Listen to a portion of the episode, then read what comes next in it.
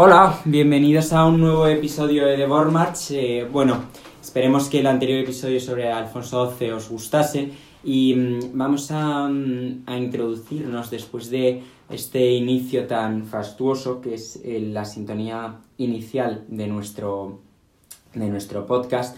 Vamos a meternos en un asunto en el que ya solo evocar el nombre eh, posiblemente a muchos de vosotros os traiga la imagen, os traiga la memoria esa gran tragedia que acabó, para mi gusto, con el imperio austrohúngaro como, como potencia de referencia en la, en la Europa católica. Eh, creo que es muy interesante que muchos de vosotros no sabéis ni siquiera qué pasó en Mayerling, sino que posiblemente os suene el nombre eh, porque es bastante evocador. ¿Y qué es lo que pasó en Mayerling? Bueno, pues que eh, Rodolfo, príncipe heredero del imperio austrohúngaro, hijo de Francisco José y de la extravagante y bella Sisi, como he titulado en el post de Instagram, eh, hijo único, es decir, único heredero varón, y en Austria solo heredaban los varones a falta de extinción de todos los... Perdón, solo podía heredar el, eh, por línea masculina a falta de eh, que no hubiera otros archiduques varones, o sea, imaginaos la tragedia, el único hijo varón del emperador, muere en extrañas circunstancias en eh, su eh, pabellón de caza de Mayerling y no muere solo, sino que muere acompañado o en compañía de una joven de apenas 17 años, la baronesa Marie Mary o sencillamente María Betsera. Las circunstancias, qué es lo que rodeó a esta tragedia, a estos sucesos de Mayerling, como se le ha conocido muchas veces en nuestro idioma, es lo que intentaremos analizar con nuestros dos invitados de hoy. Hoy cambiamos, ni Luis Rusponi ni Enrique Aznar eh, podían venir, si no estarían aquí también con nosotros. Vaya un abrazo lo primero. Y eh, nos va a acompañar en este post podcast nos van a acompañar en primer lugar Borja Goñi. Hola Borja. Hola, ¿qué tal? Buenas tardes a todos. Muy bien. Bueno, eh, creo que ya estado la semana investigando sobre el tema, ¿no, Borja? Investigando, refrescando y con, con, muchas dudas porque parece que es un caso que sigue todavía abierto, ¿no? Pero bueno, vamos a profundizar un poquito ahora. Caso abierto totalmente. Y por otro lado, Juan López Navarro. Hola, Juan. Hola, Manu, ¿qué tal? Muy bien. Bueno, bienvenidos al programa y esperemos que os guste esta primera vez. No odiéis mucho el podcast y, y bueno, digamos que eh, sea el primero de, muchos, de muchas intervenciones. Bueno, antes de nada, eh, hemos titulado a esta primera parte, antes de que pasemos a la segunda, ya sabéis que somos un poco estructurales o intentamos serlo, eh, intentar hacer un cierto balance o un cierto contexto situacional de qué es el Imperio Austrohúngaro, qué es el Imperio Austrohúngaro en 1888, qué es la familia imperial del Imperio Austrohúngaro, qué significa para los austriacos y para Europa, y qué significa esta otra parte, esta otra familia involucrada, que a mí me parece interesantísimo, que son los Betsera. Entonces, bueno, vamos a hacer un poco cuadro de la familia imperial. ¿Quiénes son? ¿Por qué son importantes? ¿Y qué es lo que, lo que ocurre? ¿Quién se anima con esta presentación? ¿Borja? Bueno, pues si queréis empezamos un poco a, hablar de, la familia imperial. Eh, tenemos, yo creo que el paradigma, siempre cuando pensamos en el imperio austrohúngaro, más tarde Austria-Hungría, ¿no? con el compromiso en el, en el 66, me parece que es, Eso es. es el emperador Francisco José, que lleva eh, rigiendo un vasto imperio desde los 18 años, desde el año 48, a raíz de las revoluciones, ¿no? Y, que lo regiría hasta... Hasta 1916, que es cuando muere. Bueno, no sé, en 1914 empieza la guerra. Eso y es. tenemos luego un último emperador, que es Carlos de Habsburgo, con la emperatricita en Borgo-Palma, que es justo al final de la guerra. Eh, tenemos una parte, por un lado, yo creo que es un personaje que a determinadas personas le puede le puede dar una cierta cosa de, oh, eh, los Habsburgo, católicos, eh, absolutistas, pero podemos pensar que estructuró un polvorín que es Europa Central durante muchísimos años. Yo estoy, Sí. yo estoy a favor de Austria-Hungría, entonces, Sí. y ojalá los franceses hubiesen decidido desmembrar Alemania y no Austria tras la guerra, tras la Primera Guerra Mundial. Pero bueno, entonces, eh, jovencísimo emperador de los 18 años, se casa con Isabel de Baviera, a su vez prima suya, hija de unos duques de Baviera, mm, prima del rey de Baviera, de Luis II, que también hablaremos porque se nos muere en extrañas circunstancias También, años antes, con lo cual la familia, bueno, ya podemos decir que tiene, que tiene un poco así. Eh, a su vez con, con tres hijas, la, no, cuatro hijas, fueron cuatro hijos en total, la mayor, yo creo que es no. La mayor Sofía, Sofía, que muere... como su abuela, muere- que la conocemos sí. de las películas, Sí, sí, la odiada La suegra. de suegra, que hace de suegra durante toda su vida, porque vamos, eh, es incluso la que educa a los hijos de- del emperador, eh, María Valeria y mm, y- Gisela. Gisela y, y el, y el, el príncipe el archiduque Rodolfo, que va a ser el heredero, que también se apartaba enseguida de su madre. Su madre, con un temperamento, vamos a decir que curioso, por llamarlo de alguna manera, seguramente anoréxica, eh, siempre la pone como un espíritu libre que odiaba las ceremonias del Hofburg. Yo creo que esto es una cosa que a mí siempre me hace gracia, que ya sabía un poco dónde se metía, entiendo, ¿no? O sea, no creo que la corte imperial fuese desconocida de todo para ella. Es raro, porque la realidad es que yo estoy leyendo ahora la biografía de Brigitte Harman, que es como la primera biografía un poco más, bueno, un poco más crítica, porque hay una de los 50 de Gon Corti, que es un poco en la que se basan las películas, que ya apuntaba a esto, pero realmente la imagen de Sisi que transmiten las películas, a juzgar, o sea, es decir, la biografía de Harman está hecha con cartas, documentos, etcétera. Ujú, Y yo siempre pensé que la exageración sobre que Sofía era bastante dura era irreal, es totalmente real. Y la exageración sobre que eh, Isabel, sí, sí, era, era imposible de gobernar es real en el sentido de que era, yo creo que eh, una persona totalmente extravagante que se había criado en un ambiente caótico porque en las películas de Sisi parece que la familia de Maximiliano, eh, duque en Baviera, y de mm, Ludovica es una familia modélica con muchísimos hijos, etc. Pero yo he descubierto con esta biografía que Maximiliano de Baviera tenía dos hijas naturales con las que cenaba todos los días en su palacio de, de- el- Posenhofen, ¿no? Eh, bueno, en Posenhofen, en, el, en el de Múnich, sí, en ah, esta ocasión sí, sí. y que realmente, o sea, es decir, eran una persona bastante particular. Yo creo que el imaginario popular, ¿no, Juan? En ese sentido, ¿cómo presentas Sisi? Como una loca. Sí, bueno, sí, sí, al final queda como retratada como una chica como mm, un poco desestabilizada emocionalmente, que apenas, o sea, que desliga totalmente de la política y que, y que no y que no tiene ningún papel en, el desarrollo de, de las cosas importantes del imperio. No. Más allá de la parte de Hungría, ¿no? Que sí que es verdad que ella se metió mucho, pero claro, un outsider a costa del dinero de todos los austríacos. Eh, o sea, a mí me parece que la figura de Isabel ayuda muchísimo a entender a su hijo porque Isabel de Baviera, en el momento en el que su hijo se suicida, no decide, no decide el culpable es mi hijo, decide el culpable mi hijo que es igual que yo, o sea, un inadaptado por llamarlo de alguna forma, ¿no? O sea, solo hay que ver el Museo Sisi del Hofburg, ¿no? Yo creo que eso es una cosa fuerte. Sí, bueno, pero bueno, el museo de, de Sisi... El Museo de los Horrores, porque dos de los que hemos estado, de los que estamos aquí, vimos en el Hofburg, ¿no? Sí, es un experimento curioso en cuanto a edificio. bueno, no, básicamente el ala dedicada a Sisi. Es, es espantoso. Bueno, todo muy austriaco, como envuelto en, en cristales de Swarovski. sí, muy 90s, pero es, es horrible. Y yo creo que los austriacos han seguido cultivando esa figura, cuando en realidad la figura de Sisi yo creo que fue letal, ¿no? Para el imperio.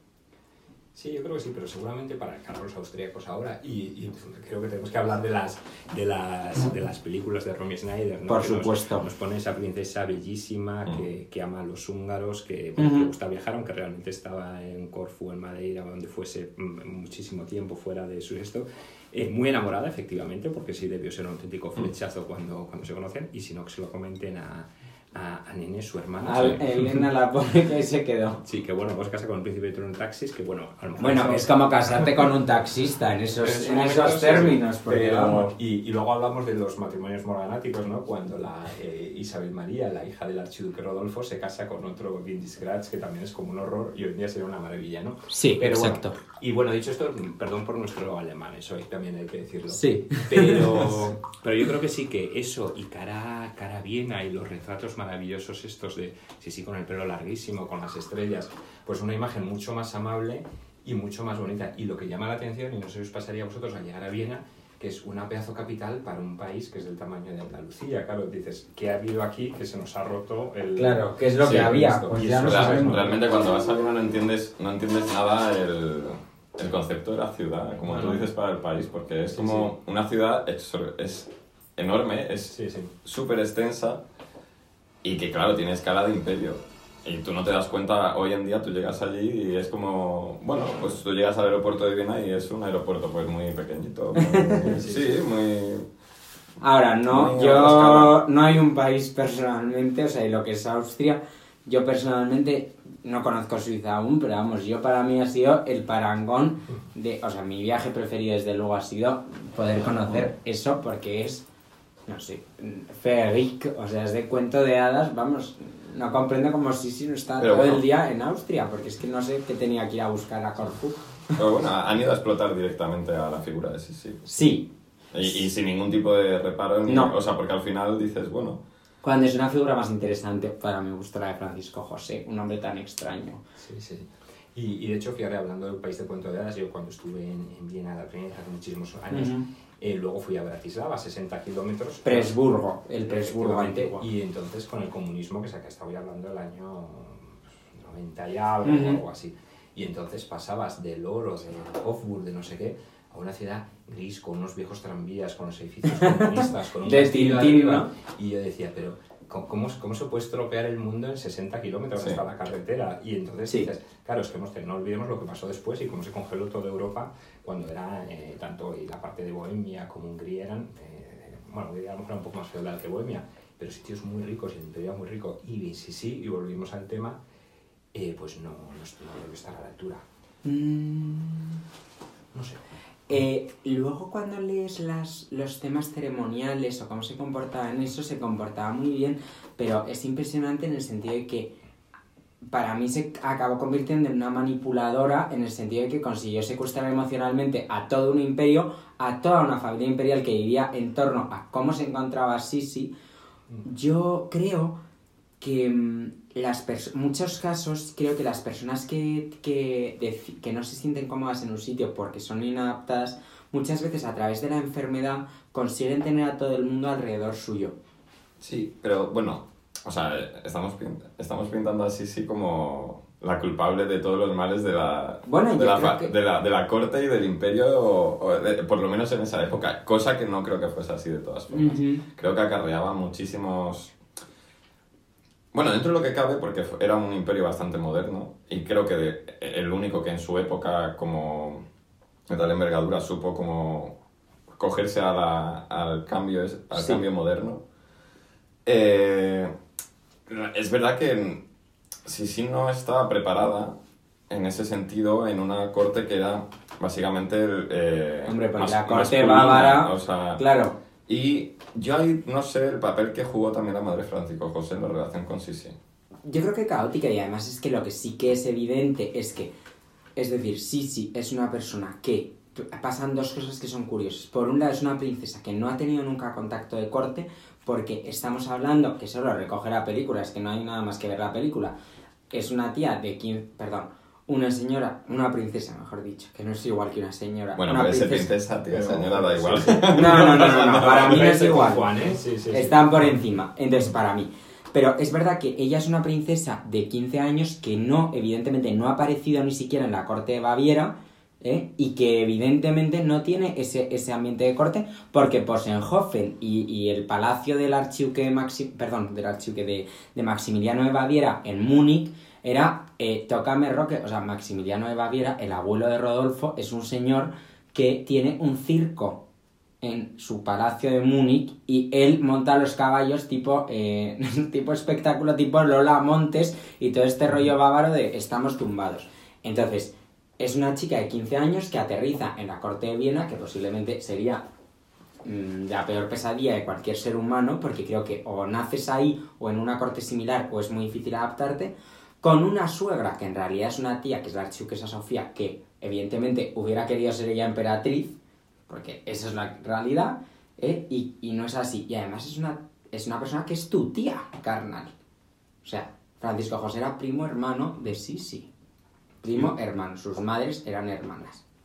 Sí, claro, yo creo que la archiduquesa Sofía efectivamente es el epítome de, de, de la suegra y además tía, ¿no? Y efectivamente su marido había vaticado en su hijo y entonces yo creo que fue un poco la emperatriz de facto. Sí. Por como supuesto. habíamos tenido a María Teresa de Sí. Austria, que ojo a ver quién, Sí. a ver quién le decía algo, ¿no? Hmm. Y efectivamente luego, eh, si esto, no estoy muy seguro, pero corre- corregirme si no es así, que la, eh, la, la corte vienesa lleva lo que llaman el protocolo español, que entiendo que Mm. viene de Salzburgo, que al tiempo viene de Borgoña. O sea, Sí, que eso es. y eso debía ser insoportable, o sea, que el- en el sentido de... mm, Pero es verdad que Sofía había conseguido crear un cierto ambiente familiar frente a Sisi, que el mínimo ambiente familiar, o sea, es decir, María Teresa mantenía una familia burguesa de puertas para adentro.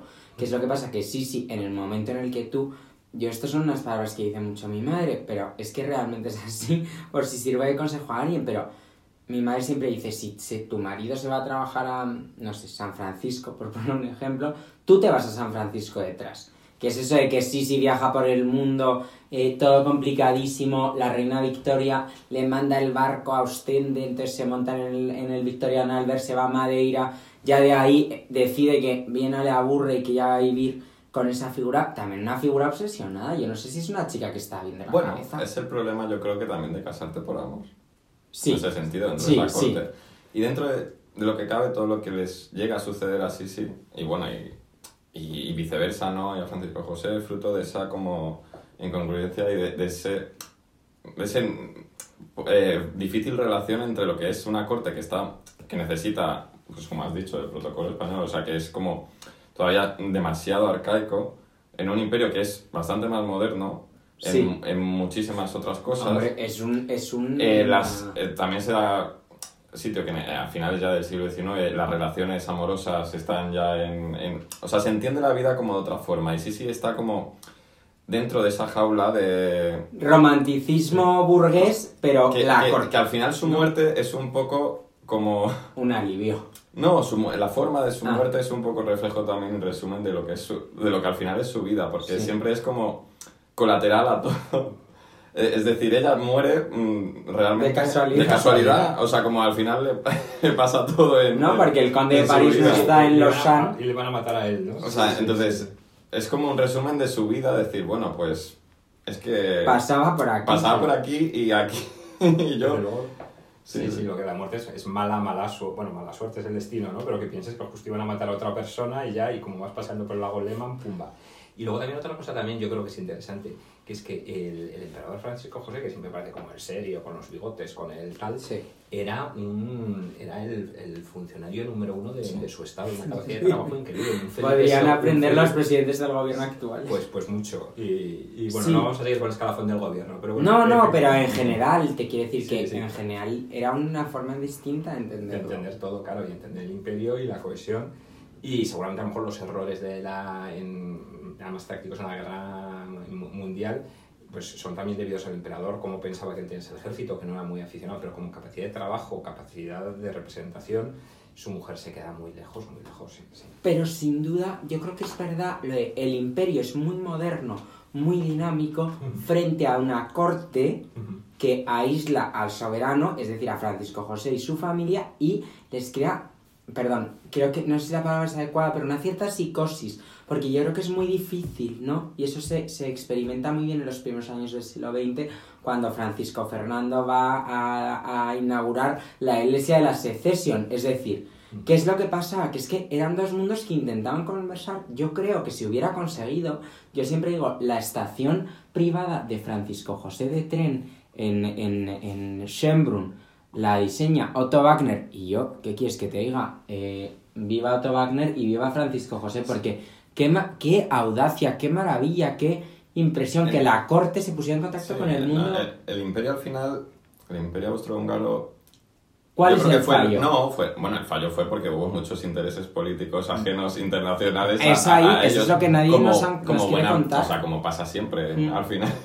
Sí. Pero sí que supo coger ese cambio muy bien. O sea, el movimiento secesionista austriaco. O sea, culturalmente, y yo creo que popularmente, el imperio era bien, bien acogido. O sea, realmente, no sé, o sea, sí, sí era bien acogida por el pueblo. No, no, mm, impresionante. Pero es un secuestro emocional. Bueno, no es un secuestro emocional. Eh. Al final una persona... Yo no, o sea, no estoy de acuerdo en eso. O sea, tú eres una persona empática que mm, por ser como eres te ganas el afecto de, de, la gente.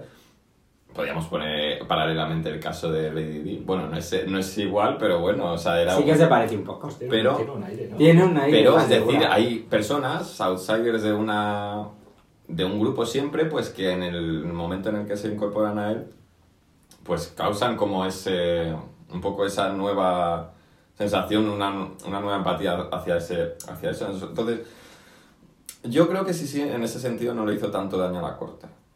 Como a lo mejor ha querido la como corte popular, Como popularmente y como entendimiento del, del imperio. Eso sí, como funcionamiento y estabilización a lo mejor, tanto de Francisco José como del resto de, de...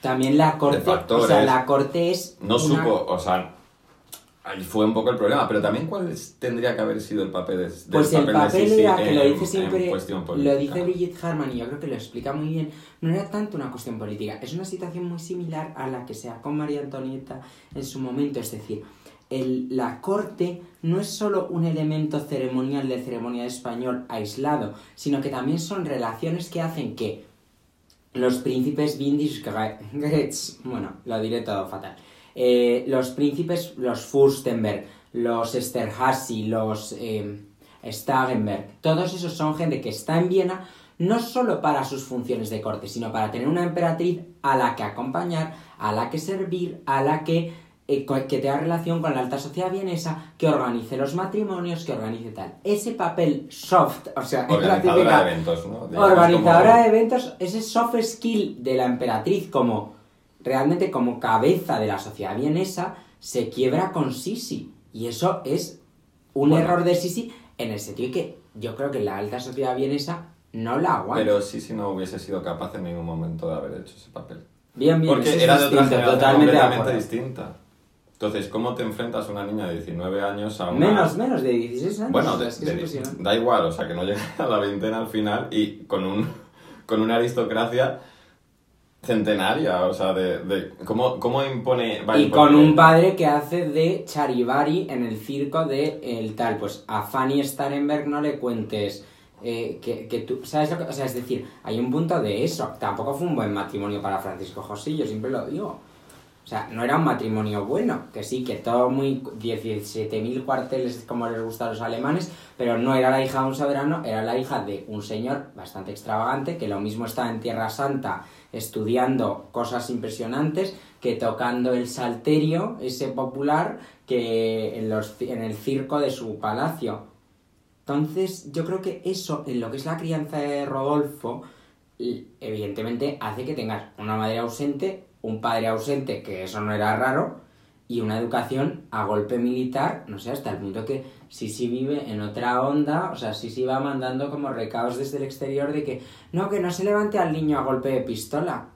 ¿No? El primer instructor que tuvo, que no recuerdo cómo se llama, Enrique de Jiménez me matará por no saberlo, pero tiene un primer instructor que le levantaba golpe de pistola porque decía que el futuro emperador no podía eh, verse sorprendido por nada, ni siquiera por unos pistoletazos en las lives. Es ese militarismo prusiano que también hace que Austria tenga una cierta esquizofrenia, es la palabra, no psicosis, entre el militarismo, la burguesía Biedermeier del de, eh, romanticismo, como nos queremos tal, y el tema imperial. Es difícil conjugar todo. Bueno, pero estaba bastante bien cohesionado. ¿eh?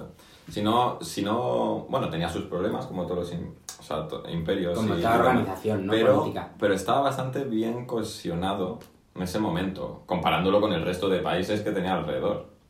Y pensando que estamos en pleno siglo XIX, claro. que coger la historia de cualquier país tenemos Porque, monarquías. Una claro, aquí en España, nos, eh, ¿qué, teníamos en este momento? Pues Hombre, yo creo que el caso español es estábamos con la gorda Isabel II a la que dedicamos el anterior programa. Porque eso también sería bueno, o sea, poner en contexto todo lo que había alrededor de, de, del imperio. Bueno, pues teníamos otra, otra persona un poco inadaptada que era, bueno, inadaptada. Porque de ahí se, se Eugenia de Montijo, pues tampoco era una inadaptada, pero por ejemplo, la reina Victoria era una persona inadaptada. O sea, la reina Victoria es una señora que según se muere el príncipe Alberto, al que por cierto nadie en Inglaterra le aguantaba, o sea, en Inglaterra, eso es lo más impresionante. O sea, nos han vendido la imagen, o la reina Victoria ha querido construir la imagen de que a su marido le amaba Inglaterra. Su marido era un señor alemán que se consideraba demasiado elegante para los ingleses y que no le hablaban a La, la que tuvo que inventarse la Casa Real Británica para ganarse el afecto del, de, de, los ciudadanos del pueblo. Sí, se parece a lo de Vivi, es decir... Eh, no, pero no, ya no ah, en ese momento, sino como de, de la noche a la mañana se inventa la casa de Windsor. Claro, porque... Igual, se parece muchísimo. Una invención errónea y, son, y son alemanes desde, bueno, son los Hanover, luego se casa con el amadísimo Prince Albert, que es, es Sajonia-Coburgo, que por cierto, que bien lo hacen, como Fenomenal, desde luego. Y, y, luego todos hablando en alemán, no sé qué, y de repente, bueno, Mountbatten, eh, Battenberg, sí, sí. Mountbatten, Battenberg, que sí, es Felipe, que le mandamos un abrazo desde aquí, pero que para mí será hasta que se muera, Felipe de Grecia y Dinamarca, y ya está y si los ingleses fueron idiotas y quisieron que se llamara Mumbaten, es su problema. Y eso que, volviendo al tema de este... Sí, sí, sí, volvamos que nos vamos de Austria o Austria no, pero está, yo creo que está bien poner en contexto todo, todo el, el, ámbito internacional por lo que luego pasa, porque claro... Es un cierto remanso de paz teniendo en cuenta que en Alemania tenemos una unificación, en España tenemos una república, medio de Saboya, restauran los Borbones, Italia pasa lo mismo, los ingleses, bueno, están en esto, en Francia eh, tienen un imperio, tienen una república, tienen la Comuna de París, o sea, eh, bueno, Rusia no, porque siguen todavía los zares pisando fuerte, pero bueno, matan por poco tiempo, por poco empiezan a matar a, a, finales del 19 ya matan a Alejandro I. Bueno, en el 88 creo que es cuando matan a Alejandro II. A segundo, pues fíjate, o sea, que dentro de lo que cabe, con muchas nacionalidades, muchos idiomas, el otro distintas religiones también. En 1873, que fue la Feria Internacional de Viena, se quejaban las damas de la emperatriz Isabel de que tenían muchísima escolta policial porque había soberanos extranjeros cuando en Viena no tenían ninguna prácticamente, es decir, remanso, que es verdad que al, emperador Francisco José le habían intentado asesinar varias mm, veces, una de ellas en un bastión que le salvó un conde que era un O'Donnell, precisa, creo que es un O'Donnell, perdón, sí, me parece que es un O'Donnell, y él decide derrumbar los bastiones y crear el ring a raíz de ese intento de atentado, que es el que dará lugar a la Votivkirche, eh, que es esa iglesia maravillosa que está en el punto exacto donde estaba el bastión del emperador, donde intentaron asesinar al... Entonces, lo que sí que es verdad es que vieron una, una ciudad apasionante porque, aunque hubiera dos estratos radicalmente separados en el plano formal, que era la corte y el resto, era una ciudad alegre. Y el que diga lo contrario miente porque desde el Congreso de Viena llevamos viendo a soberanos que paseaban como particulares, particulares que se comportaban de una forma más principesca. O sea, era una ciudad bastante dinámica. No voy a decir que era Singapur de hoy en día, pero... Pero bueno, había otra potencia ahí que, es, que, que era inevitable, que era el Imperio Británico. Sí, sin duda. Y, y de ahí ocurren muchas cosas. O sea, ese de ese ahí es donde está todo el, conflicto y ese equilibrio. Bueno, al final, pues las estrategias de cada uno. Totalmente, pero yo creo que sí que es verdad que según, o sea, en ese crecimiento de Rodolfo hay la esquizofrenia entre la corte, o sea, lo que yo debería ser frente a lo que soy.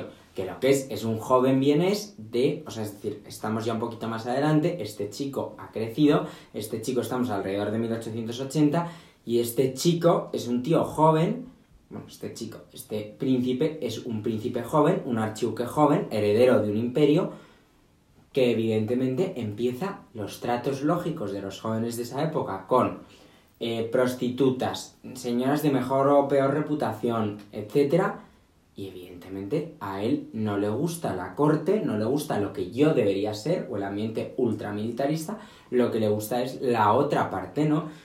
Yo creo que es un joven de ideas propias, de forma clarísima, ¿no? ¿Cuáles son las ideas del archiduque, del príncipe heredero, del crown prince, en medio de todo eso? Pues algo que no gustaba nada a su padre.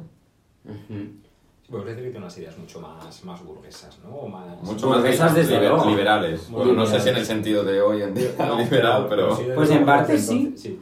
Y que luego, al fin y al cabo, que es lo que vemos en Viena en 1900. O sea, que efectivamente es una eclosión cultural Claro. también. O sea, que es lo que decimos ahora, lo decías tú de las dos cortes, o sea, de las dos Vienas. Claro, Claro, ¿cuáles son las Sí. dos Vienas para explicar esta esquizofrenia en, en la que se movía Rodolfo, no? Por un lado está la Viena De oficial, De Francisco José y su madre. De Francisco lado, José. las- la de Sisi, su hijo. Rodolfo.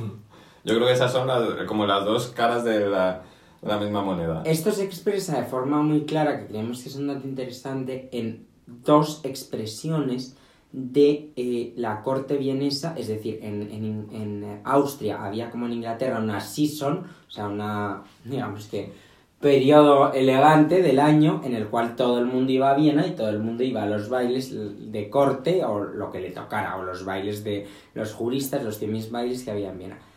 ¿Qué es lo que ocurre? Que hay un baile que es el Wahlweihhof, eh, que es el baile en el que solo van los aceptados en la corte y eso se reduce a un círculo estrictísimo, estrictísimo de familias principescas, en el sentido que son, tienen el rango de príncipe, familias condales con la suficien- el suficiente pedigrí y la familia imperial, que es muy amplia, porque son muchos primos, tíos, y, o sea, hay apenas, habrá 30 o, veintitantos archiduques en esa corte. Eso es el Wahlweihhof. Por otro lado, tenemos la Viena no oficial, la Viena relativamente oficial, que es lo que se expresa en otro acontecimiento, esa season vienesa, que es el Hofball. Hay una cosa que diferencia ambas cosas que me parece maravilloso y que siempre señalan los alemanes. En el Wahlweihhof, Weihhof, perdón, se cena sentado con los príncipes, los archiduques, etc. Y en el Hofball es un buffet en el que te tienes que tirar prácticamente con el plato a pillar lo que pilles, tipo el canapé de la época actual. Sí, sí, por Con eso queda expresado todo. Y esto es importante porque Rodolfo pertenece o debería pertenecer al Wahlweihhof, o sea, a la corte, a Francisco José y su madre, y María Betsera nunca va a ser aceptada, esa amante que aparece en un momento nunca va a ser aceptada en el baile pata negra, en el Wahlweihhof. Yo, en mi opinión, Sí. creo que no supieron... Tanto, A tanto nivel de comunicación, Sí. ¿no? tanto como la británica sí lo supo hacer muy bien y de hecho, Claro de hecho que lo supo se- hacer y ahí es, siguen. es su mayor éxito rotundo eh, sin discusión ninguna, o sea, de cómo ha sabido sobrevivir a todo. y en este momento, pues no, no lo saben hacer. Están enquistados en, en bueno, en una forma... frente a otras cortes de Europa como la española en la que llegaba el de Cuba esclavista con perdón y los dineros y le hacían marqués de lo que fuera eh, por supuesto invitaba a la corte y no le hacían grandes si se despistaba o sea te quiero decir es distinto ¿no? Sí, son muy completamente. Además, yo creo que Isabel II es del, da el mayor número de títulos de toda, de toda la historia y son eso, pues y Alfonso XII la corte de Alfonso XII es Sí. la corte de Europa que más ennoblecía era la española que decir eso con una corte como la austrohúngara con 40 millones de súbditos pues Bueno, solo tenemos que ver la pomposidad, la fastuosidad del- de, de la Casa de América, de la actual Casa de América, ¿no? Eso El- es del el- marquesado de Linares. Pues eh, nuevos, nuevos títulos, nuevos, nuevas riquezas que, bueno, que lo único que intentan es hacer lo más ostentoso posible. Como es todo. lógico y como pasaba en De el hecho- ring de de, hecho, Viena de- con los Efrusí, Sí, sí. El palacio Efrusí de la, del, del... Que de hecho del- no usaban prácticamente ni la cocina, porque todos siempre se traían la, la comida, se encargaba a cualquier Al restaurante, Ardi o al que claro. fuera, ¿no? Entonces, que bueno, es un poco el reflejo también de... Pero es interesante porque en Viena se da esa misma disquisición en el que los Efrusí podrían ser los más ricos del imperio, pero nunca entrarían en el Wahlweihhof Mientras, y es lo que pasa, porque ahora vamos a hablar, que a mí me parece interesantísimo, de los Betsera. Los Betsera, volvemos a poner en antecedentes. Rodolfo, en 1881, 80, no sé si alguien me apunta, se casa con la princesa Estefanía de Bélgica, hija de una archiduquesa de Austria, de María Enriqueta de Austria, prima lejana de Francisco José. Digamos que hace el matrimonio que le tocaba, el matrimonio lógico, que era casarse con una princesa a la que no conoce y además Estefanía es una tía, perdón, es una señora, es una princesa muy rara que evidentemente no, o sea, es muy extraña porque su padre, que es Leopoldo II de Bélgica, es el que tiene el Congo, al que eh, es el enemigo público número uno en el Congo porque cometió verdaderas atrocidades y este señor, que además de ser una barbaridad en el Congo, odiaba a sus dos hijas, que eran Luisa, que estaba casada con el príncipe Felipe de Sajonia-Coburgo-Gotha, que era un príncipe alemán, primo del príncipe Alberto y de otros elegantes, que vivían en Viena, era la rama católica y vivía en Viena, y Estefanía, que casara con el Kronprinz, con el príncipe heredero, es lo que dice la Fundeu, no hay que decir príncipe de la corona, hay que decir príncipe, príncipe heredero, en 1881, eh, ¿no? Si no me equivoco. Eh, y esa es la situación familiar. Rodolfo se casa con Estefanía de Bélgica y ocurre una cosa muy particular en su vida matrimonial que no deja de tener interés. Que es que tienen una hija porque Estefanía no puede tener más hijos por algo que hace Rodolfo. Sí, eso es... seguramente por, por, estar en contacto con esa, esa segunda Viena, ¿no? Vamos a decirlo de una manera más, más elegante. Más fina. Que, pero, y, bueno, y habría una tercera Viena, etcétera. Bueno, bueno digamos que es verdad que está entre la segunda y la tercera. estamos, estamos, moviéndonos siempre en un poco de... Sí, sí, sí. porque, la, porque sea la, la, tercera, incluso la cuarta Viena sería mucho peor, ¿no? Pero estamos hablando ya gente sin dientes, tal. No, pero me refiero a, a esto, sí. Y entonces, efectivamente, porque además... Eh, se supone que a raíz de una enfermedad venérea que contrae el archiduque y que a su vez transmite a, la archiduquesa, y no sé si es por el tratamiento, ella ya no puede, que se trataba con mercurio, me parece, ella no puede tener más hijos. Eso cual, primer desastre ya de, de, la historia. Porque lo único que tiene que hacer este matrimonio, que es tener un heredero varón, no lo tienen. Y lo que tienen es a una archiduquesa pequeñita, que luego será muy socialista y muy comunista, que es la archiduquesa Isabel María. Efectivamente, y además, como hemos dicho antes, el, archiduque tenía tres hermanas, entonces ya vivas dos hermanas, con lo cual, por esa parte, la línea de su padre ya... Ya quedaba, o sea, quedaba desastrada, entonces... No deja de tener interés porque, a pesar de que esto es injusto para Estefanía, y no creo que sea culpa suya, es verdad que había un drama matrimonial efectivamente por culpa de Rodolfo, porque Estefanía no dio que hablar, sino que Rodolfo pues no se tomó los votos matrimoniales al pie de la letra, muy mal hecho por su parte. ¿Por qué? Porque la realidad es que Rodolfo, a través de Lloroet, sobre todo en los ambientes militares, se va metiendo en esa segunda barra tercera Viena, en la que las prostitutas, eh, los, eh, las noches sin tregua, etcétera, estaban ahí. Pero era el reflejo también de un modo de vida y de una sociedad. Sin duda. Era cualquier oficial vienés hacía lo mismo. No era una diferencia. Entonces, es que no era tan extraño ni tan... Bueno, no sé. Yo no sé Francisco José tampoco las aventuras. Francisco José era la eh, Aventuras amorosas y sus que estuvo muchos años con, con, ella, o sea que efectivamente... Sí, pero ¿quién es ella, eh, Borja? Cuéntanos. Estamos hablando del padre Rodolfo, de Francisco José. Ella es una actriz, ¿no? También me parece. La, eh, en efecto. Efectivamente. Entonces, es decir, que, yo creo que estos señores de aquella época tenían una capacidad de teatro eh, gigantesca. Y les, o sea, que eran espectaculares porque además eran... bueno, o sea... Era como representar todo aquello exótico y que, y que te valía completamente de Sí, incluso que no podías ver, ¿no? No sé si un poco de escote, o yo no sé cómo, cómo es la historia, ¿no? Pero la, el, esto es como un idiopeta, pero pasa en todas partes. Es el marqués que se enamora de la, de la corista, o sea que... Total, lo que pasa es que es verdad que Sisi fue la que le empujó a esa relación con Catherine Ashrat, mientras que es verdad que Estefanía era una persona extranjera en medio de una corte extranjera y con un marido al que no veía porque su marido aparecía, y esto es algo comprobado, aparecía a las 7 de la mañana, mm, pues en buen estado, no creo. quiero decir, O sea, no es a principio de... no es 1700, no es... No es, no es la misma época que, que otras anteriores de... De le ha pillado de improviso, ¿no? O sea, venimos de una inercia en, fam- en casas reales, en, familia, en formas de hacer las cosas, Bien. que tú sabes que normalmente, bueno, Estefanía yo creo que lo sabría perfectamente, que Bueno, bueno, para empezar por su padre, que era el primero que no, Sí. no diría, mucho la bueno, yo acepto, esto, yo acepto esto, pero claro, tú estabas aceptando en ese momento muchísimas cosas que no estaban explícitamente. Sí, y luego, por ejemplo, en el caso de esta Caterina Slat y, y el, el Francisco José, había lo que has comentado tú, eh, sí, sí, le parecía muy bien, o sea, que estuviese su marido, le llamaban la amiga o algo, Claro, un término sí, así me parece, y así yo me puedo ir también a...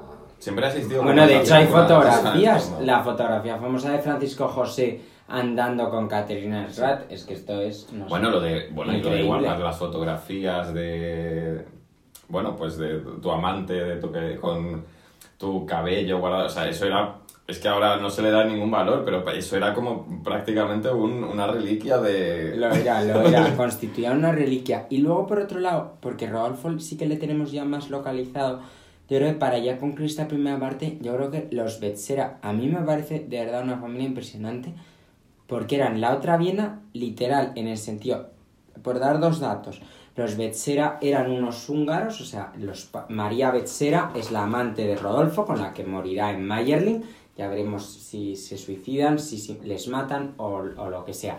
Pero hay una cosa que es importante, que los Betsera son unos húngaros que como apoyan, debían de tener dinero, como apoyan a Francisco José en 1848 y en las distintas revueltas húngaras, vivían además en Presburgo, en Bratislava, de la que ha hablado antes Borja, Francisco José le ennoblece y le agrega al servicio diplomático, al padre de esta joven María que será la que encontrará la muerte con Rodolfo.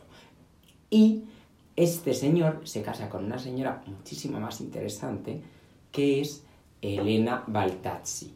Y estos Baltazzi son, yo creo que la maravilla de esa época que vamos, ya podríamos aprender ahora porque esto es un ejemplo de diversidad. Eran una familia de banqueros, de banqueros de un lugar desconocido, como de, la Europa del Este, perdón, de la Europa de los Balcanes, establecidos en Constantinopla, perdón, Estambul actual, para el que no tal, Bueno, pero es tan raro para ser el mundo banquero. Maravilloso. No, no es tan raro. Y que y de repente está hace el salto con sus hermanos a la corte de Viena, sus hermanos que eran unos señores, o sea, los tíos de María Becerra, eran unos señores jovencísimos que fundaron el Jockey Club de Viena y que eran el paradigma de la elegancia, eso sí, sin acceso al baile de al. Porque el mundo banquero en ese momento es realmente donde se mueve absolutamente toda la política y toda la coyuntura mm, del momento. O sea, realmente ese mm, pone de manifiesto cómo la corte es mera Comparsa. Bueno, todavía cumple asuntos facti- o sea, ejecutivos, pero donde se cuece todo es en ese momento de, Mm. con los Rothschild. en- vamos, También de origen judío, sí. Claro, es que ahí es donde ya... El ejemplo es cosa. es que no hay más. Pero es un éxito social, ¿no? De estos Baltazzi también. Yo creo que son de origen veneciano, que se van a Sí. Constantinopla. Efectivamente, Eh, perdón. Es que Venecia da mucho para... Vamos, que Venecia- va- va- da mucho para Venecia es otro en- programa. Fíjate que es, pero salen muchos. Pero en el mundo banquero... Es Sí. que Venecia es el foco donde...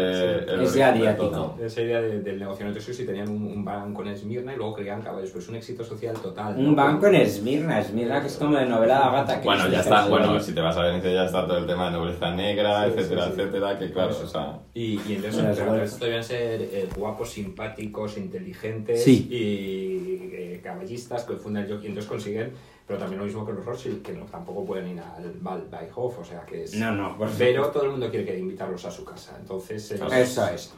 tengo un amigo que, pues, a todo el mundo les gusta. Y también en Inglaterra ellos corren en el derby y yo creo que... Todo, y además se creo que las dos familias donde se conocen es precisamente en Inglaterra, porque es verdad que la afición de la emperatriz Isabel por los caballos es muy, o sea, coincide con los hermanos de Elena Baltazzi, que Elena Baltazzi, la tragedia de Mayerling ocurre el 30 de enero de 1889, Elena Baltazzi se ha quedado viuda el año anterior porque su marido, que está en el, en el servicio diplomático del emperador de Austria, muere en el Cairo de unas fiebres de forma fulminante. Elena Baltazzi se queda viuda con dos niñas que son eh, Johanna y María, María es la protagonista de la historia, y un hermanito pequeño que es eh, Franz Alvin, o sea, Francisco Alvin, porque el mayor Ladislao, o sea, atención a la historia de esta familia, Ladislao eh, von Betzera, barón Betzera, había muerto en el incendio del Ringtheater de Viena, o sea, un teatro vienés se había calcinado y en esa, en esa, en esa tragedia inmensa había muerto el hijo primogénito de eh, los padres de María Betzera, el hermano mayor de María Betzera. María Betzera, que es un personaje que nos parece, a mí personalmente, es una chica de 17 años que empieza a salir por ahí y que en realidad me parece fea. Pero esta chica debía tener algo. Yo no soy el gran experto en estos temas, pero... Pero yo, yo estoy contigo, además, por las fotos que se ven, porque, por ejemplo, tú ves a, pues, a los que son todos guapos, es Sí. emperatriz, a- Hmm. Pero esta María, me parece, por lo visto, lo que gustaba es que era muy sensual, muy... como muy amplia, con mucho pecho, con lo que quieras, Sí. pero... Pero me- a mí físicamente en las fotos, y eso que hay que ah, ver que si... Hay fotos No, mejores y no, peores. No es, no es muy agraciada. No, no, no, no, no es el tipo de... Pero bueno, también los cánones de belleza en esa época era otra. Elena Baltazzi, sin embargo, sí, que era muy No guapa era- su no era igual. Y Elena sí. Baltazzi también tenía mucho éxito, ¿eh? que eso no sé si lo podremos comentar luego. Sí, no, no, lo comentamos gustaba, ahora, yo gustaba. es el momento. Sí, sí, sí. sí.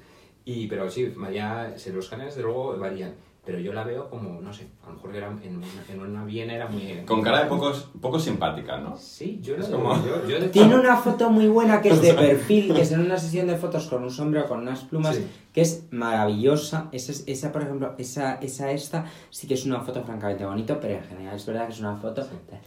¿Con quién empieza a salir esta niña de 17 años que se acaba de quedar sin padre? ¿Con quién? Porque es que, claro, es que hay gente mala. Con la, con la condesa Larios. Con la condesa Iris. ¿Y quién es la condesa Laris? Borja. Porque esto sí que es un personaje importante que creo que... Bueno, vamos a quedarnos aquí y vamos a presentar los personajes del drama ahora en, en la siguiente parte. Entonces, es, es verdad que eso, las dos Vienas, quedaros. Por un lado, la corte con Rodolfo, que Rodolfo está encantado de estar en las otras Vienas, en la segunda, tercera, no sabemos si en la cuarta. Y al revés, la otra Viena, la segunda Viena, que es la de los Betsera.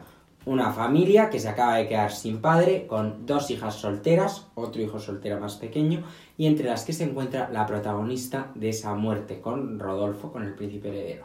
¿eh? Rodolfo, hijo del emperador Francisco José y de la emperatriz Isabel Sisi, muere en extrañas circunstancias en Mayerling con eh, la baronesa María Betzera, que es esta segunda Viena, ¿vale? Esta, esta chica que se ha quedado sin padre hace poco y que tiene una madre guapa que proviene de Venecia, Esmirna, Constantinopla, de lugares bastante exóticos.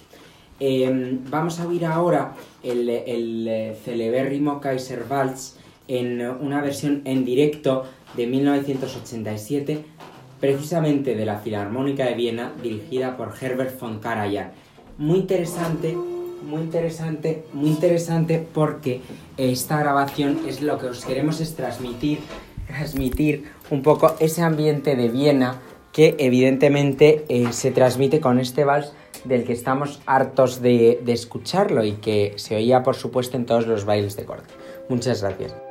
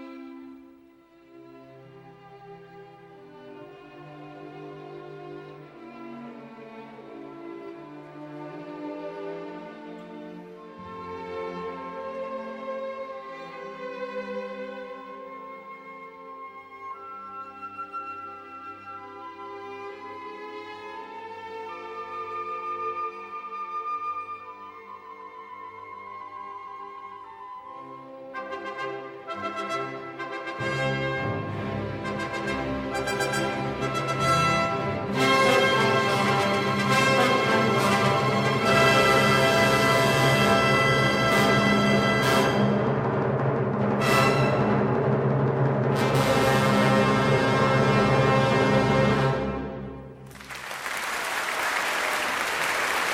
La verdad es que maravilloso este Kaiserwalz interpretado por la Filarmónica de Viena y por Herbert von Karajan, por cierto, otro ennoblecido en el 19, otro descendiente ennoblecidos en el 19.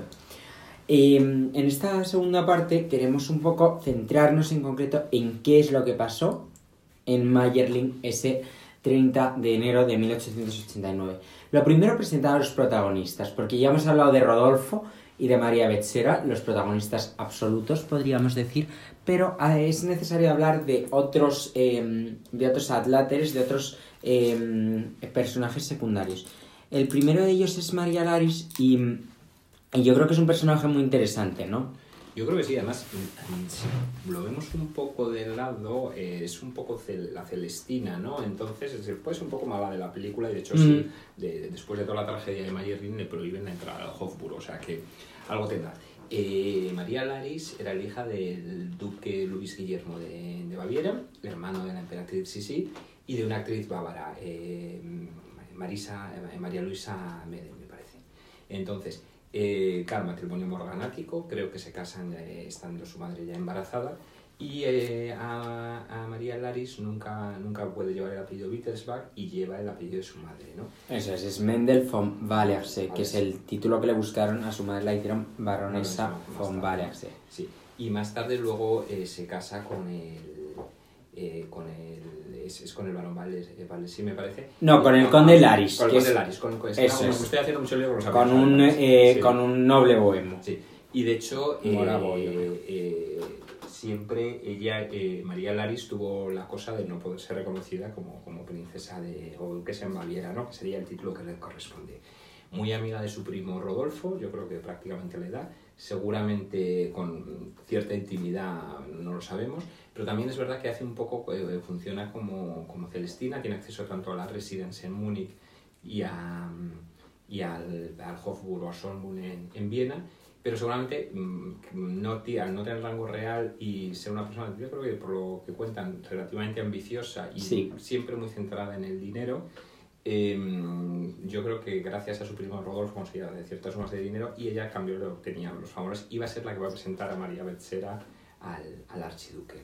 Digamos que María Laris se había hecho muy amiga de los Betsera, empieza a introducirse en esa casa y en es, en ese momento en el que empieza a sacar a esta chica de 17 años que es, em, que es eh, la joven María Betsera, como sabemos, una casa en la que yo esto lo digo porque es una cosa bastante interesante, pero deja de haber un padre, porque Alvin von Betsera, a pesar de que fuera diplomático, había muerto, con lo cual perdía un poco pie en ese sentido, y su madre la deja estaba, una chica de 17 años, con la prima hermana del, del Kronprinz, la sobrina de la emperatriz y del emperador, con eh, la condesa María Laris.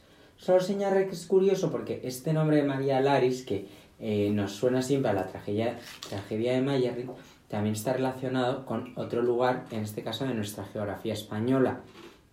Todavía recordarán, yo no lo recuerdo, pero mis abuelos me hablaban de María Salamanca, que debía ser hija del marqués de Salamanca, que se casó con un Larish y vivió en Marbella muchos años hasta que murió hace pocos. ¿eh? Y era también pues, patrona de la Cruz Roja de Marbella o cosas así, lo cual es muy curioso porque compartía apellido con, em, con la, bueno, apellido y nombre, apellido de casada y nombre con la eh, célebre prima de Rodolfo y amiga o introductora de María Betzera. María Betzera, a la que eh, Rodolfo había conocido en noviembre de 1888, es decir, apenas unos meses antes, ¿no? En general, ¿cuál crees que, cómo, ¿cómo es ese inicio de relación, Juan? Ese inicio de relación en el que se conocen, por supuesto, en secreto, pero ¿qué hay de María Betzera que le interesará al, al príncipe heredero?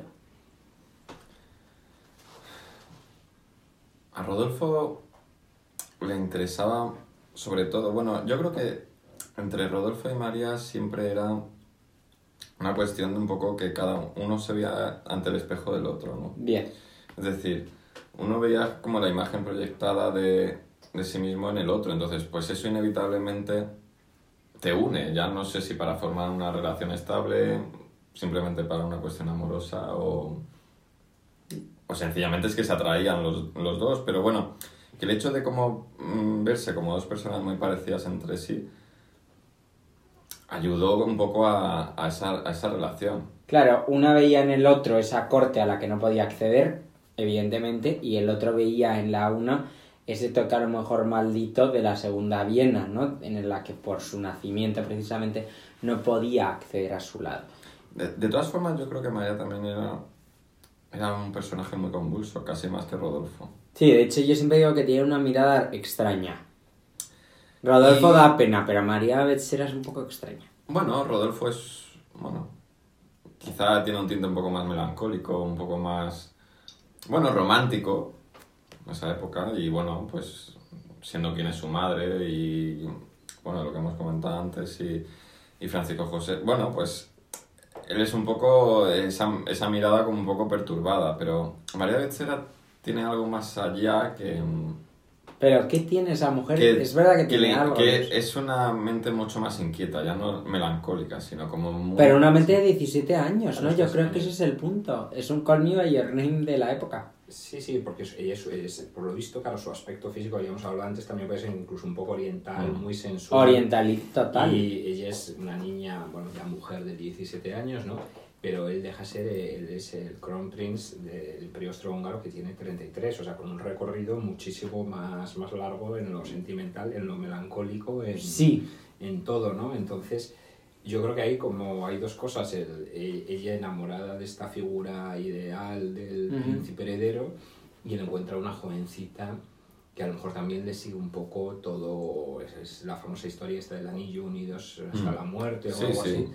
Eh, o sea, es, es ese amor, ese roma- es el- estamos en pleno romanticismo, en pleno siglo XIX, no sé. Además, Claro, ese sí. romanticismo ya más burgués, ¿no? Frente al aristocrático Sí. de la primera época del romanticismo. Sí, pe- pero que contrasta también, o sea, al final no deja de ser una chica de 17 años, Sí. Si no me equivoco, 17, ¿no? El Sí, y cualquiera que tenga una experiencia dis- asimétrica no de es, relación. No es una, pero no es, o sea, no es una personalidad ni una forma de ser de una chica de 17 años. Que no ha tenido tampoco Yo ahí no coincido. Yo Es ahí no decir- coincido. Es decir, bueno... A mí me no parece sé, que María o Entonces sea- acarreaba otras cosas que igual no se saben, Sí. o igual ella... Pero todo el que haya tenido una relación un poco asimétrica en edad sabe que, o sea, evidentemente sí, o sea, es decir, a los 17 años, bueno, eso no es, eso es una cosa general, a los 17 años Pero es mucho más alegre. tú te ¿no? crees Es- un inmortal, es decir, no digo que si nos proponen que nos suicidáramos con 17 años ocurriría, pero todos hemos sentido, y es parte de ser muy joven o de tal, el sentirte en cierta forma un poco inmortal, eterno, no sé cómo llamarlo. Digamos que te sentirías incluso cómodo, voy a decirlo así, con ponerte muy en riesgo, pues por ejemplo cogiendo, no sé, típicas cosas a lo mejor de las 17, un coche, no sé qué. Yo entiendo que ese punto, a lo mejor en una chica en la que en esa Viena de esa época había esa esquizofrenia entre la corte y tal, no, no, pues es que yo, es que me voy a la muerte contigo, Rodolfo, ¿no? O sea, hay algo raro. Bueno, a su hermana, a su hermana Valeria le escribe, bueno, se despide, como en un mensaje súper breve, diciendo muero a pesar mío. Una cosa muy rara. Sí, sí, sí. Hay Que, algo- que no es propio de una chica de... Es decir, si No, esa su era- hermana Johanna, perdona. eh, Valeria es la de, la de, la de Rodolfo. Bueno, sí, a la hermana de Rodolfo, perdón. Perdona, Rodolfo se despide a su hermana con esa frase. No, no, eh, sí, Rodolfo, perdón. Eso. Sí, bueno, pues entonces ella con 17 años ves el amor mucho más... O sea, eh, del amor de enamoramiento. Es que hay que pensar... Yo esto es lo que más me llama la atención, pero bueno, a lo mejor estoy hablando por... ¿Cómo se dice eso? De lloro por la herida abierta, ¿no? No, que, pero- que en dos meses, o sea, tiene que ser un momento de fascinación total, ¿no? Entonces, eh, si tú me dices ver, lo dejo todo, porque... Pues es una cosa que tú señalabas que es muy interesante, Sí. porque eh, ellos se conocen en noviembre Sí. y eh, el, el 30 de enero eh, se produce este episodio en el cual aparecen muertos a las 7 de la mañana del 30 de enero en un pabellón de caza del eh, Crown Prince del Pero, archivo. pero yo, recogiendo lo que dices, Borja, es decir, tú, bueno, y más siendo una chica de 17 años, porque básicamente no les faltaba tampoco de nada, es decir, bueno, No, podía estar más, mejor visto, peor visto, pero bueno, era una situación de que no era extraña en la época para nada. Extraño en la época en- en concreto el qué. Bueno, pues ese, ese tipo de relaciones al final, o sea, no era raro para ninguno de los No, digamos que sí, pero se hubiera quedado Pero- ahí. Pero decir, bueno, pues- el hecho de ya como al principio de una relación, en, en dos meses, como dices, O sea, ya estar presuponiendo o que es el, el digamos, el núcleo de- en donde gira la relación sea la muerte. Eso O es lo que es muy raro. eh, mm, o sea, yo te quiero, pero me voy a... O sea, me quiero morir. O sea, es como... Los acar- regalos, ¿no? Ese acarre- algo acarreas. O sea, Sí, algo sí. acarreas tanto Rodolfo como, como ella. Porque se habla de ese anillo, se habla de otra cosa, que es el cenicero que tenía Rodolfo, que le había regalado María, que era, eh, no, no será con un puñal, será con un revólver o algo similar, que lo estoy diciendo posiblemente mal. Eso se descubrió en el, eh, en el cuarto turco que tenía eh, Rodolfo en sus habitaciones del Hofburg. O sea, cosas un poco raras. Que luego ya está la época de las especulaciones, pero es decir, evidentemente hay síntomas en los que la muerte estaba desde el principio de la relación de una forma extraña. Y Mitzi Kaspar, Sí, que era la, la actriz que había sido amante de ¿Qué había pasado? Archiduque, a él le había propuesto un suicidio, a ella le había propuesto un suicidio contiguo, ¿no? Y ella dice que no, incluso creo que lo- no sé si lo dice a la policía antes o después del... del, del- eso es, Sí. es decir, hay algo extraño. Yo, Eh, sí, yo lo- veo, por ejemplo, que si los dos llegan como a ese vínculo entre, digamos, que no ve más allá solución en su relación que la muerte, es porque uno es conocedor de muchas cosas más que, cosas. que no puede digerir Y eso y la otra persona también. Entonces, se juntan y digamos, es que Pero vamos a aunque yo esté o no esté contigo, Ya. mi futuro va a ser este. Sí. Claro, pero vamos a volver a los hechos un poco en el sentido de, de- bien, ya tenemos más o menos a lo- los principales, es decir, Rodolfo, eh, María, por llamarles así más eh, íntimamente, luego María Lares, la Celestina, podríamos decir en cierta forma, y hay otros tres personajes que participan, pero que ahora hablaremos de ellos.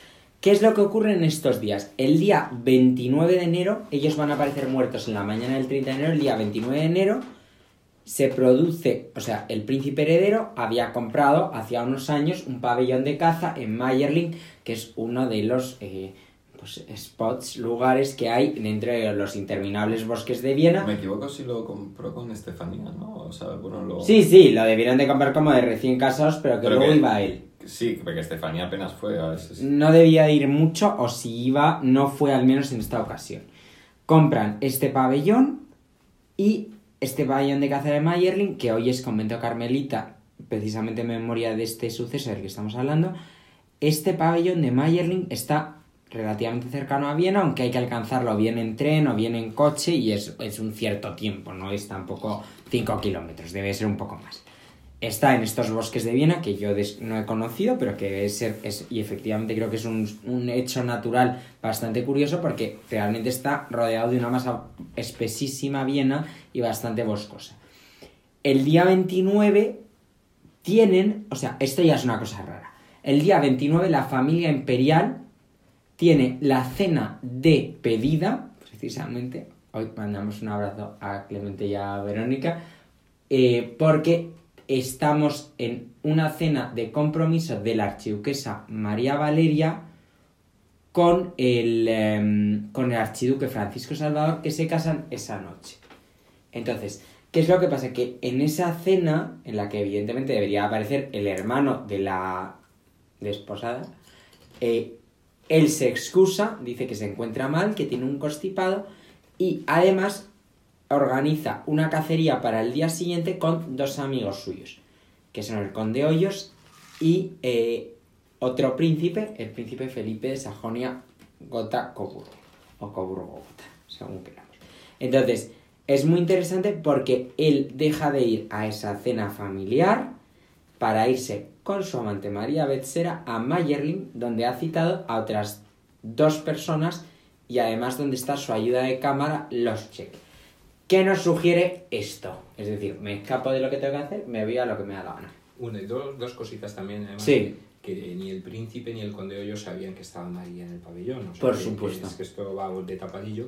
Y luego que el día anterior también eh, había tenido el archiduque con el emperador una gran bronca Bien. de la cual no se sabe qué pasa, que podemos especular todo lo que queráis, de si una posible Mm. em, eh, intento de... La nulidad, ¿no? nulidad, que Ujú. había enviado un telegrama al Papa León. XIII, si quería hacerse rey de Hungría y derrocar a su padre, o sea, no sabemos qué, qué cosas había Algo raro. algo raro. Y entonces, eh, a lo mejor dices, pues finjo el resfriado, estoy enfadadísimo con mi padre, me voy, que sé que es mi, mi mujer, además que a la cual no quiero ni ver tampoco ni en pintura, y me voy. Pero al mismo tiempo no se lo cuento a sus amigos, ¿no? O sea, ¿qué, qué, qué sucede ahí? Porque, porque María Betzera además desaparece misteriosamente también de Viena, fingen como que ha habido un secuestro. Eh, ya empieza esta la cosa caldeadita en el, el tema del misterio, ¿no?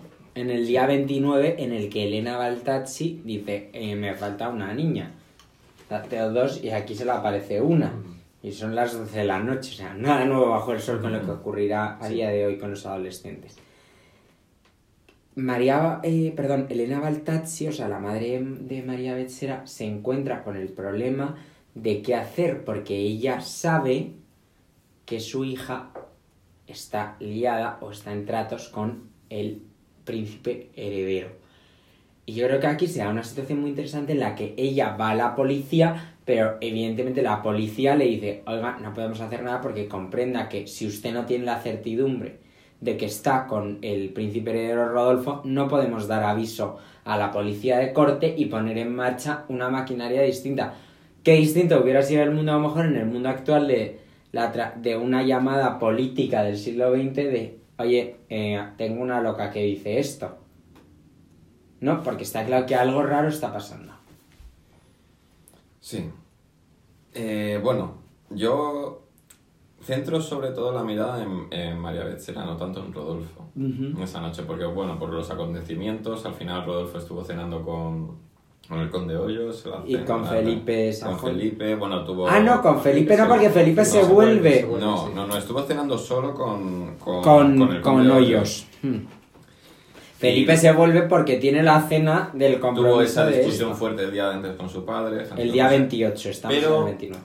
Aún así, la educación de Rodolfo, y por principio suyo, me cuesta mucho imaginar que él fuese capaz de, mm, de, de tener todo eso urdido en la cabeza. Es raro, hay algo raro de... Más que, o sea, puede que lo pensase, que se le pasase por la cabeza. Sí. En una, en una visión romántica, pero no lo creo en el sentido como de...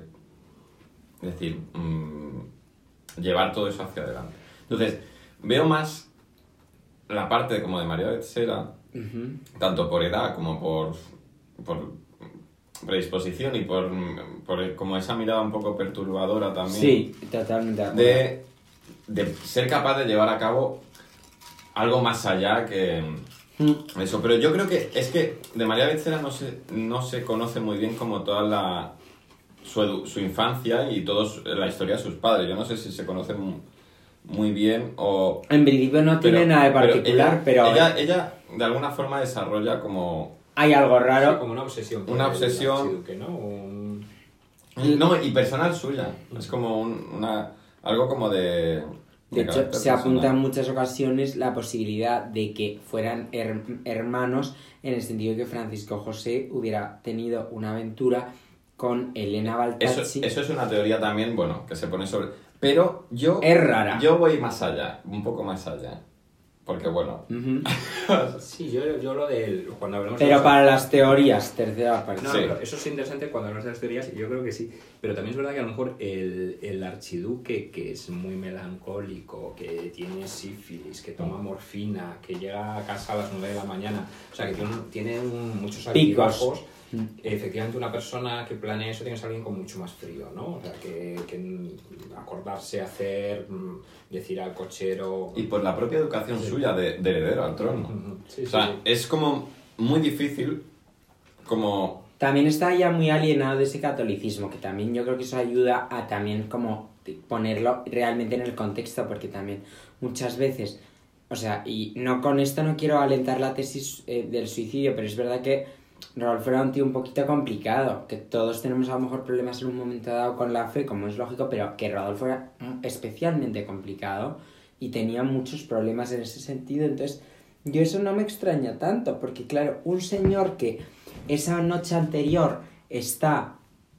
Eh, por eso a lo mejor María es más fría en ese sentido, porque la noche anterior, la que ya todos se han ido a acostar y sale María Betzera y están creo que es con el cochero, si no es con un otro tercero, cantando y no sé qué en el, en el salón del pabellón, luego se van a la cama, eh, pasa la medianoche, día 30 por la mañana, Rodolfo se levanta, pide que le preparen el baño vuelve a su cuarto, a las 7 de la mañana ese señor no aparece por ningún lado y tienen que tirar la puerta abajo y se encuentran con un espectáculo que es el de no uno, sino dos cuerpos, o sorpresa, vistos desde la puerta, que la puerta directamente se cargan como el panel de arriba de la puerta y ven dos cuerpos, uno el de una mujer, que evidentemente es María Betzera, y otro el de el, el príncipe, el de Rodolfo. Yo creo que esto es bastante particular, es decir, a partir de ahí ocurre una serie de hechos, se comunica a Viena, eh, ya sabemos que ocurre algo un poco extraño en el que el conde Hoyos, cuando llega a la estación para el expreso Viena... ¿De Trieste? Viena Trieste, perdón, perdón, al revés, Trieste, Viena, para ese expreso, ese expreso como tiene que hacer una parada de un minuto de retraso, tiene que informar a Viena de por vía de telégrafo de por qué ha sido ese retraso, ese aviso llega a los Rothschild, la sociedad vienesa se entera antes del emperador, o casualidad o, no casualidad, de la tragedia de Mayerling, y cuando el conde de Hoyos llega a Viena, decide quién informa al emperador de que su hijo ha muerto en extrañas circunstancias. Deciden decírselo primero a la emperatriz Isabel porque consideran que nadie sino ella es capaz de darle la noticia al emperador. Que suerte tuvieron que estaba ahí la emperatriz Isabel, porque ya sería raro. Pero como había habido el compromiso, claro. Bueno, claro. Es que un tema familiar. La fiesta se queda un poco... Claro. Perdón, un minuto, ya por acabar el este de los hechos. ¿Y qué es lo que ocurre a continuación? Eh, la, la, primera dama, perdón, la, la Hof, eh, Oberhofmeisterin, o sea, la gran mayordoma de la emperatriz, se lo comunica a la emperatriz Isabel y la emperatriz Isabel se lo comunica a su vez a Francisco José. Relativamente relajados porque estas personas eran un poco frías de tal, pero es decir, un pifostio en el que encima todavía no se ha enterado y Elena Baltazzi va a aparecer a los cinco minutos con una situación rara. ¿Qué opinión nos merecen los hechos? O sea, en el sentido de nos vamos a la cama después de haber cantado, a las seis y media pido un baño, a las 7 aparezco muerto. Porque claro, yo si me voy a suicidar, yo no sé si pido un baño para antes. Creo que no. Bueno. Nunca se sabe, claro. Yo, bueno. Sensaciones sobre los hechos objetivos. Tengo mi opinión al respecto y como mi pequeña teoría en, en ese sentido. Bien. Pero bueno, o sea... ¿Cuál es? No, no, o sea, no sé, igual Borja tiene otra. es que, es que, voy por ratos, o sea, no. Hay un momento además que he de confesar que, que, los personajes no me acaban de caer del todo bien. No, a mí tampoco. Entonces, intentar empatizar. empatizar o qué pasa, es como por lo visto que el, el, cadáver de María Betzera aparece también con unas flores encima. No sé si eso ya es parte de la literatura de después o luego lo cuentan. Yo creo que es un poco más una visión ya, una revisión romántica, ¿no? sí. ¿no? Y entonces, pero lo de matar a, a tu novia o a tu amante o quien sea y luego suicidarse, pues si tienes la frialdad de hacer eso, pues puedes estar cantando antes, no lo sé. Sí. entonces... No, puedes hacerlo perfectamente, es decir, al final tú estás en tu rutina y es algo, si lo tienes muy premeditado, sabes perfectamente que lo vas a llevar a cabo. Pero yo ahí sí que tengo como una... una o sea, algo que no me llega a encajar, porque yo me puedo creer que, que sí, que tengas que estar como planeando algo, los que... Pero ya a mí se me entra una duda, o sea, tú puedes estar planeando eso porque una persona es relativamente más sencillo, ¿no?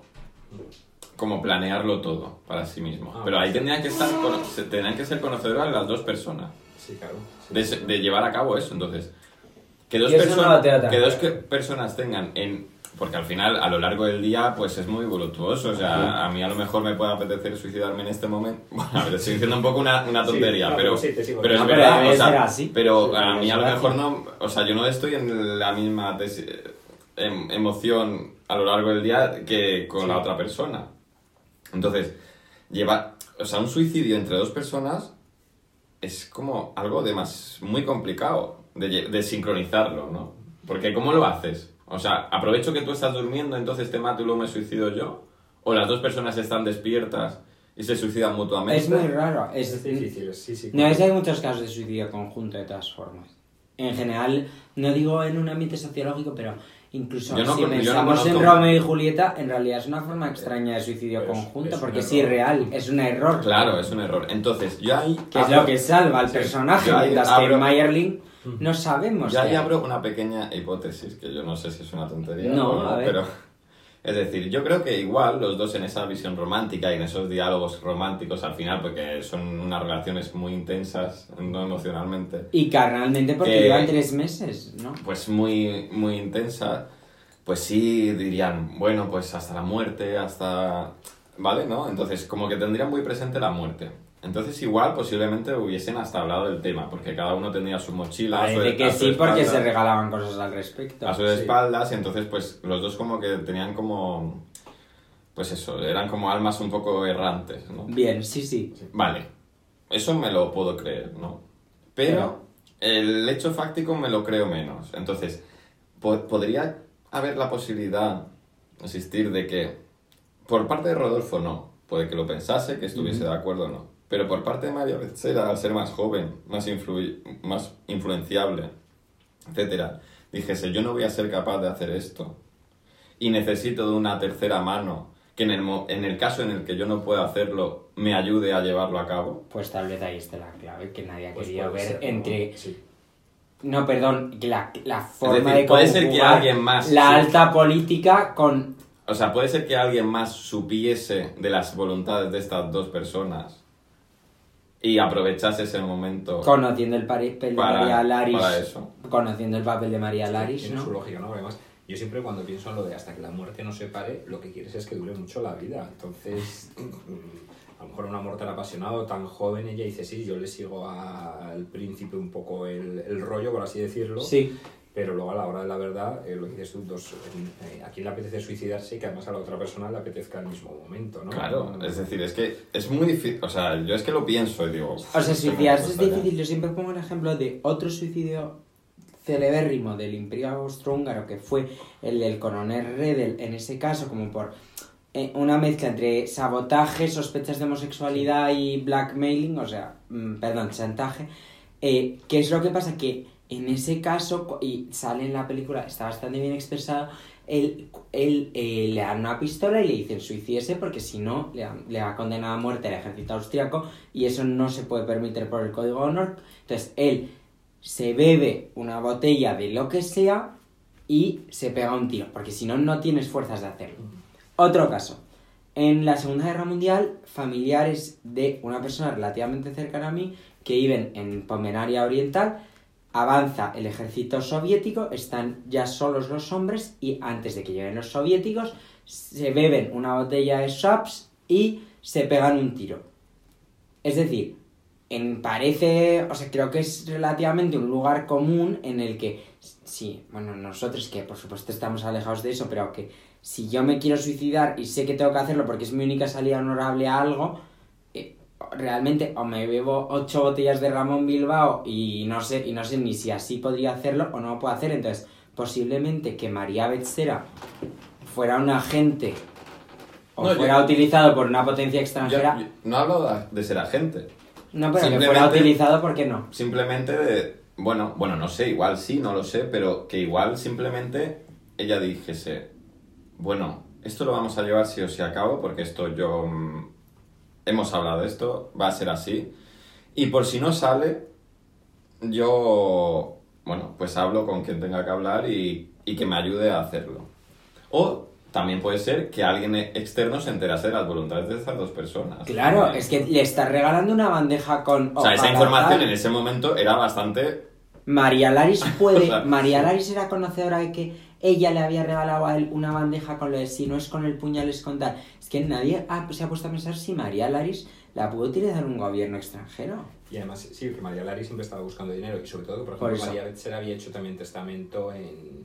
Por lo visto, el primer encuentro que A tiene ver. Carnal Mm. es el 13 de enero porque ella escribe a no sé quién, al fin no hemos perdido la cabeza. No, y se regalan algo que pone Algo, 13 sí, de sí, enero, sí, una, una pitillera. sí. Una pitillera. Y hace testamento. Entonces, porque si el archiduque tenía un pasado, una infancia mucho más desgraciado, un temperamento, eh, su tío se había suicidado tres, bueno, había muerto en estas circunstancias, Luis II en tres años antes, Eso es. her- heredero de un imperio católico que él no, confi- no, no, no, no estaba de acuerdo con cómo era, Eso es. esta era una niña de 17 años, de una familia acomodada, o sea que a lo mejor da la sensación un poco de yo te sigo el rollo, es la atracción de los malditos, ¿no? De, ay, yo es que soy un desgraciado, Sí, una totalmente. mierda, y yo quiero morirme, pues yo Claro. estoy contigo. Pero luego llega un momento y dices, oye, María, toma, que te dejo aquí te dejo aquí el revólver. Bueno, pues yo no sé si ya... Claro. Ah, tampoco te quería tanto. Vale, perdón que frivolice, ¿eh? No, no, pero, pero- por supuesto. Pero no- hay algo ahí que el personaje que no lo encaja, hacemos o sea, desde el cariño en cualquier caso. O sea, que es que... Y entonces sí, que, que haya una tercera mano puede tener mucha lógica, ¿no? Que- Yo creo que está claro. Vamos a pasar un poco a explicar el, simplemente de forma sencilla el qué es lo que hace la corte, cómo reacciona la corte vienesa a esto. La corte vienesa reacciona con eh, primer min, o sea, vamos como publicando portadas tipo fake news de, bueno, primero decimos que ha sido un ataque Bueno. al corazón. Lo primero que hace es Francisco José ir, sin que se entere nadie, a ver a su hijo, el cuerpo de su hijo. Bueno, esto yo no sé, yo, yo no tenía esas noticias, ¿eh? O sea, Francisco José lo que pasa es que el cuerpo de su hijo se lo traen esa misma tarde y le llora con la emperatriz. ¿Cuál es el problema? Que el problema es que, vamos a ver, se juntan dos cosas que son muy curiosas, que es dos, tres legislaciones. Por un lado, ¿cómo quiere la corte que se resuelva el problema? ¿Cómo quiere el Estado o cómo necesita el Imperio Austrohúngaro, que es un Estado de derecho, a pesar de lo que quieran hacernos creer los historiadores actuales, era un Estado de derecho con una administración y la administración tenía unos deberes?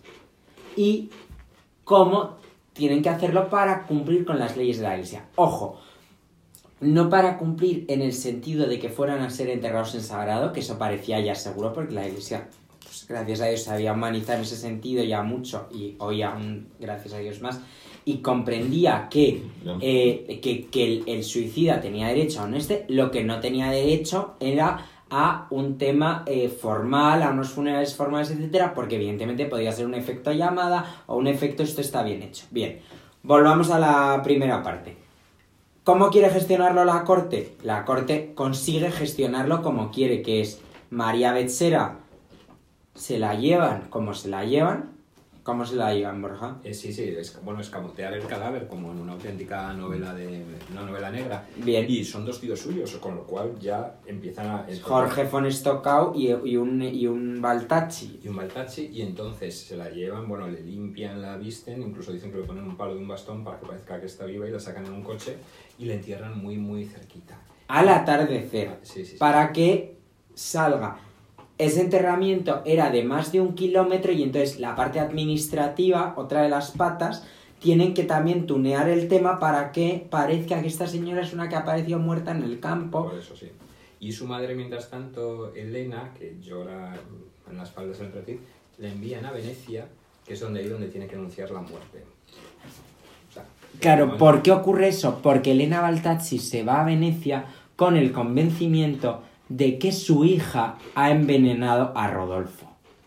O sea, atención al drama, esto es complejísimo. Esto hay un libro que es Mayerling Behind the Facts que estudia todo esto, porque esto es un encaje de bolillos de cosas Sí. raras, porque son 8, 9, 10 planos conjugándose a la vez Claro, sí. y con interrelaciones. Perdón, seguimos. María, la, la, la, la- María, María desaparece. la despachan así. Y el, el archiduque lo, lo, lo, eh, lo llevan a Viena y en la primera comunicación del Hofburg, eh, del Palacio Imperial, es decir, que ha muerto de una apoplejía, de un ataque Sí. cardíaco. Eso es. Que por lo visto no se lo cree nadie, pero no se lo cree nadie porque ya sabía toda Viena lo que había pasado vía, en- Vía. Rothschild.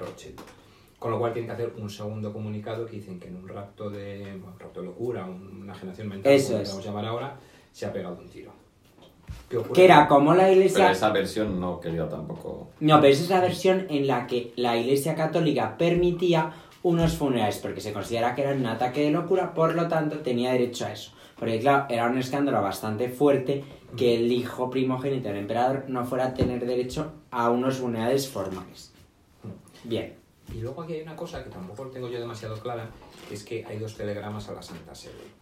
Eh, uno primero diciendo que se ha muerto el archiduque Rodolfo y un, uno segundo más largo en el cual te explican los motivos reales. El telegrama de las 2000 palabras. 2000 palabras, del cual no tenemos. Del cual no tenemos palabras, pero es que porque. rea- perdón, no tenemos eh, noticias, pero según eh, Jean Descartes, o sea, Jean-Pierre Descartes, según él lo encontró en los archivos secretos del Vaticano y él lo ha visto. Yo no he encontrado el libro, tampoco lo he investigado más allá, pero él lo cuenta en un programa con, con Franck Ferrand, este de la, de la televisión francesa. Entonces, supuestamente ese telegrama está y en él Francisco José explica los motivos concretos por los que su hijo no se ha suicidado. Yo, o sea, bueno, ya os he explicado Sí, antes un sí. poco la visión que tengo, pero, Sí, pero es que eh, se hace muy difícil, o sea, imaginarse que Rodolfo es capaz de suicidarse. A mí también me lo parece. Es, y por todas las cuestiones y...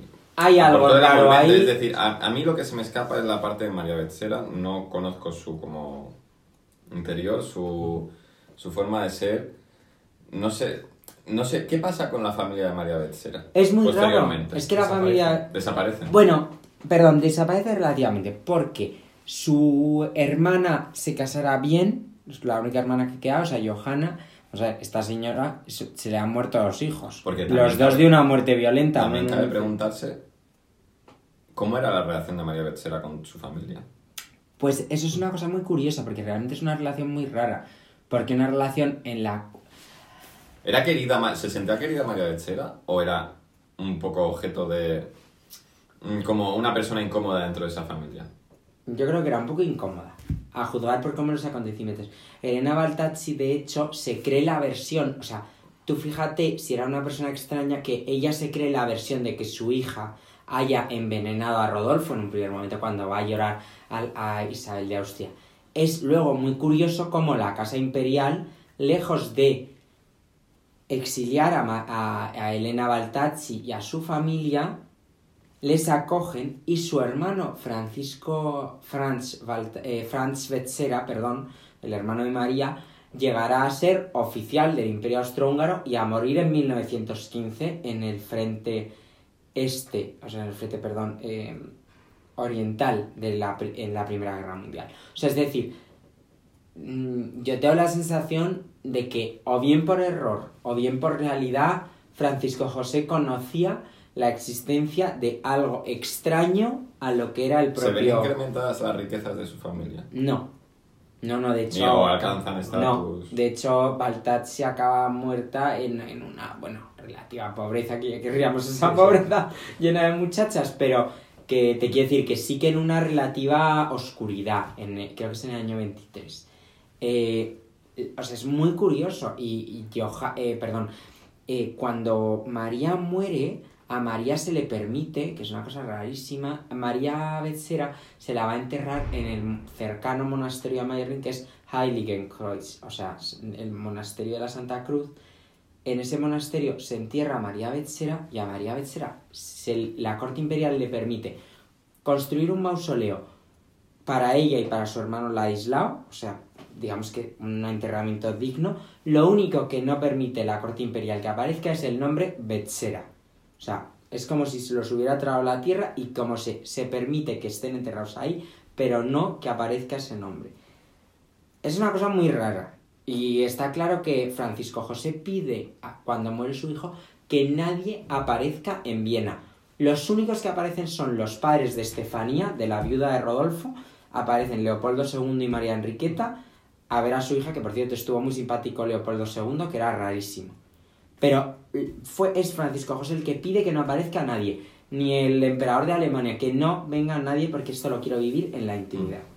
Y, y, Y los telegramas con el Vaticano, tela marinera, Y ¿eh? Borja, tú has dicho que llega la noticia a través de los Rosil a Viena. Sí, porque claro, para el tren el conde, el conde Hoyos, para, para montarse y llegar ahí, Mm. El, El lo expreso Trieste- el expreso Trieste Viena, entonces tiene que informar a los dueños de la compañía de ferrocarriles. El de jefe de estación, Y entonces ya esto se empieza a correr, a correr la historia por Viena, incluso las embajadas ya empiezan, mandan los... despachos Claro, telegráficos. estamos hablando en época del telégrafo, con Sí. las noticias, fakes news o no, ya mueven mucho. Y al hilo de lo que has dicho tú, de que algo hay en María Betzera que nos huele a podrido, como en Dinamarca, Mm. eh, decía María Valeria, hermana de, del Sí. archiduque, que su hermano era alguien muy temeroso de la muerte, a pesar de todos estos coqueteos con el Bien. suicidio, no sé qué. Entonces, acercarse de esa manera, o sea, una persona, estos personajes, en el fondo, muy débiles, ¿no? Sí. Y- Débiles, Y entonces, sí, o sea, soy débil, no puedo con mi vida, tengo una depresión, Hmm. pero tú no, no quieres morirte, ¿no? Entonces, ahí hay algo, es, es una cosa muy, muy, muy extraña.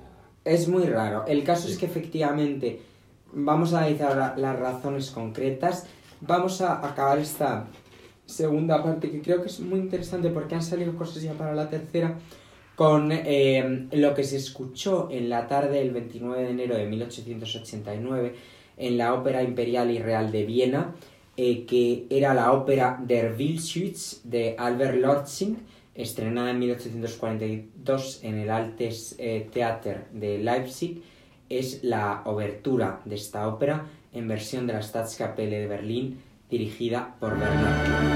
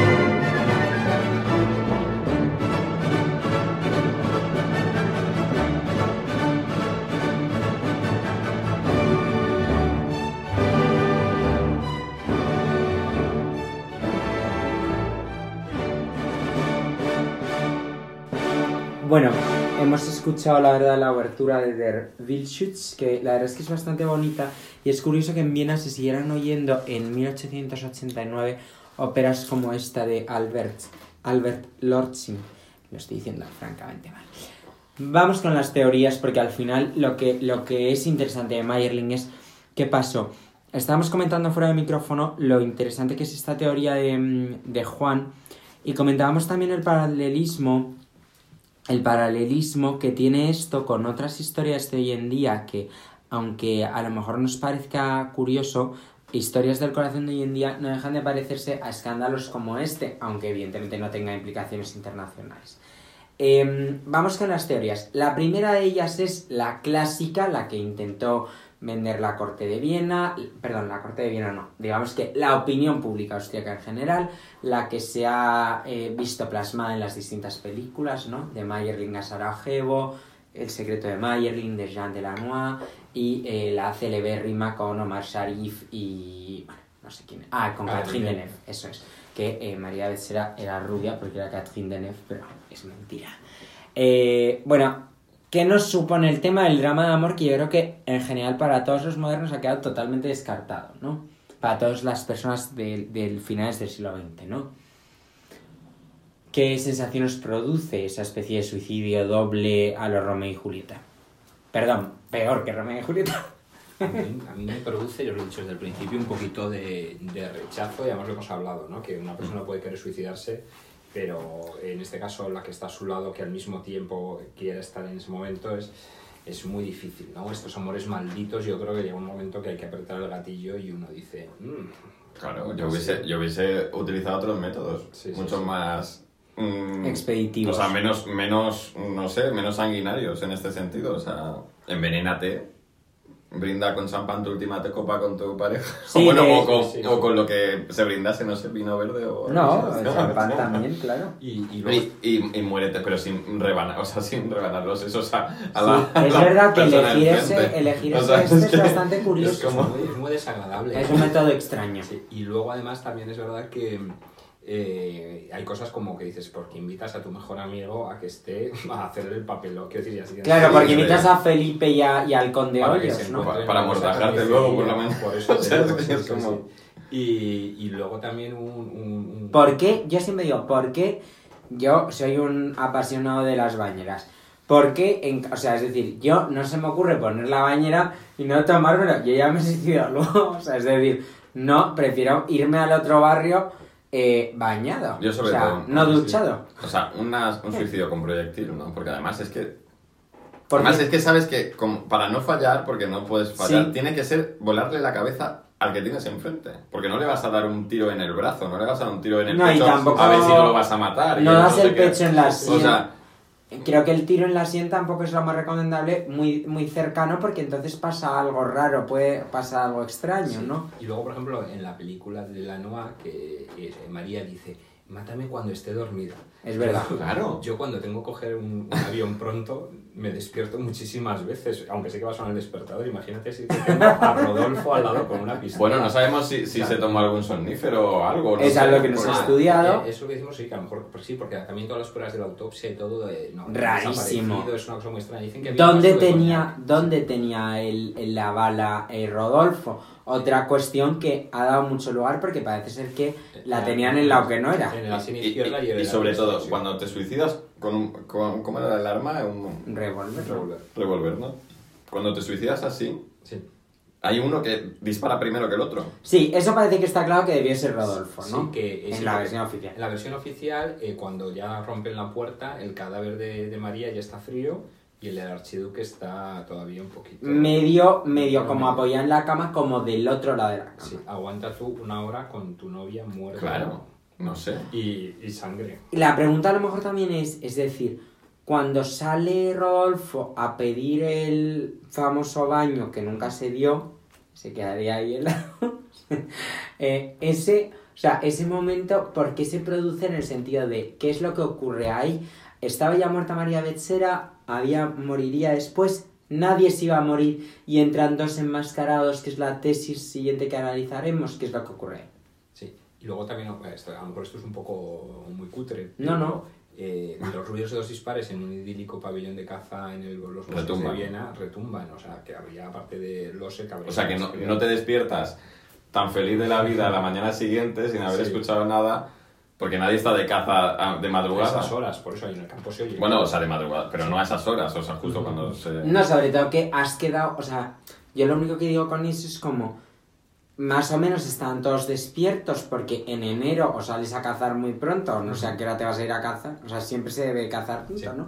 Pero que en ese caso más aún, y luego aparte tenía dos invitados, o sea, Felipe de Sajonia Coburgota estaba acá, había llegado prontísimo ese día para cazar, entonces te quiero decir, es todo muy raro. Eh, El drama de amor yo creo que queda muy descartado y luego vamos a la segunda tesis que es la alta política, ese drama como de alta política, esto viene porque la emperatriz cita en 1982, que lo cuenta como Jean Descartes, como con mucha rimbombante, porque este le encanta, es, es muy snob en ese sentido peor de la palabra, la emperatriz cita en, en la sala del capillo de, del castillo, perdón, de Vars, no sé cuántos, una cosa como muy tal, la emperatriz cita que es la sobrina nieta política de Francisco José, o sea, la, la mujer del último emperador, le cuenta, él le pregunta sobre Mayerling y ella le dice, no, no, no, no, Mayerling, lo que pasó es que les mataron radicales franceses, pero no, no unos radicales franceses, sino que es que encima dice que fue Clemenceau, el luego presidente de la República Francesa, el encargado del asesinato. Eso lo sacó el de Figaro, ¿no? Sí. En Italia. Eso fue como la, como la versión italiana, ¿no? De- Esa es la versión italiana porque yo creo que lo publicó un periódico italiano porque en Francia no se podía publicar que Clemenceau había sido el culpable del... No, perdón, no, francés era. No sé. No, que a lo mejor es de Figaro, efectivamente, no sé. No, la Justice, me parece. Vale. Eh, Esta tesis, ¿qué opinión nos merece? Porque a pesar de que yo creo que cita siempre es, un- es una referencia, pero yo no sé si eso también a lo mejor eh, es una interpretación suya en concreto el que fuera en radicales franceses. Que fueran radicales franceses, perdón. ¿Por qué se mata al Archiduque Rodolfo? ¿Qué gana con eso Francia? ¿Qué gana con eso? Bueno, Prusia está muy claro, claro. Eso está claro. Y además, eh, Francia, eh, bueno, había, había sido derrotada por Prusia y había sido la batalla de Sedan. O sea, en ese momento Francia tampoco estaba... Y Austria sí se había volcado más con, con, con los alemanes, ¿no? Pero por otro lado también es verdad que Austria estaba, había perdido contra Alemania años antes y se estaba la, su expansión natural hacia los Balcanes y hacia, hacia el este, Pero- jugando con los rusos. Claro, pero con Rodolfo realmente hubiera sido un imperio, que es lo que yo creo que defiende también, es esa idea de que con, o sea, con Rodolfo el imperio hubiera sido un imperio muy moderno, en sentido de los Estados Más como una Unidos. confederación. Eso es una confederación. Francia eso no le gustaba porque Francia era la radicalidad, la izquierda y lo que necesitaba era seguir siendo eso para Europa. Pero Austria tenía el apoyo de la banca en ese momento. ¿no? Sí, Austria tenía todos estos banqueros, los Rothschild, los, los Efrusí, eh, tenía ese apoyo de la banca, desde luego. Lo que sí que es cierto es que, volvemos un poco a los temas vieneses, es que la corte de Viena, igual que pasaba luego en la corte de Berlín, eh, eran cortes en las que no se admitía, digamos, a la nobleza de nuevo cuño, con lo cual siempre se iban a sentir en alguna forma apartados de los círculos de poder. Pero yo la vía judía no la veo tan clara. Yo lo que veo más claro es lo que apuntabas tú, o sea, esa especie de tercera vía en la que se conjuga el drama de amor con la alta política, Juan.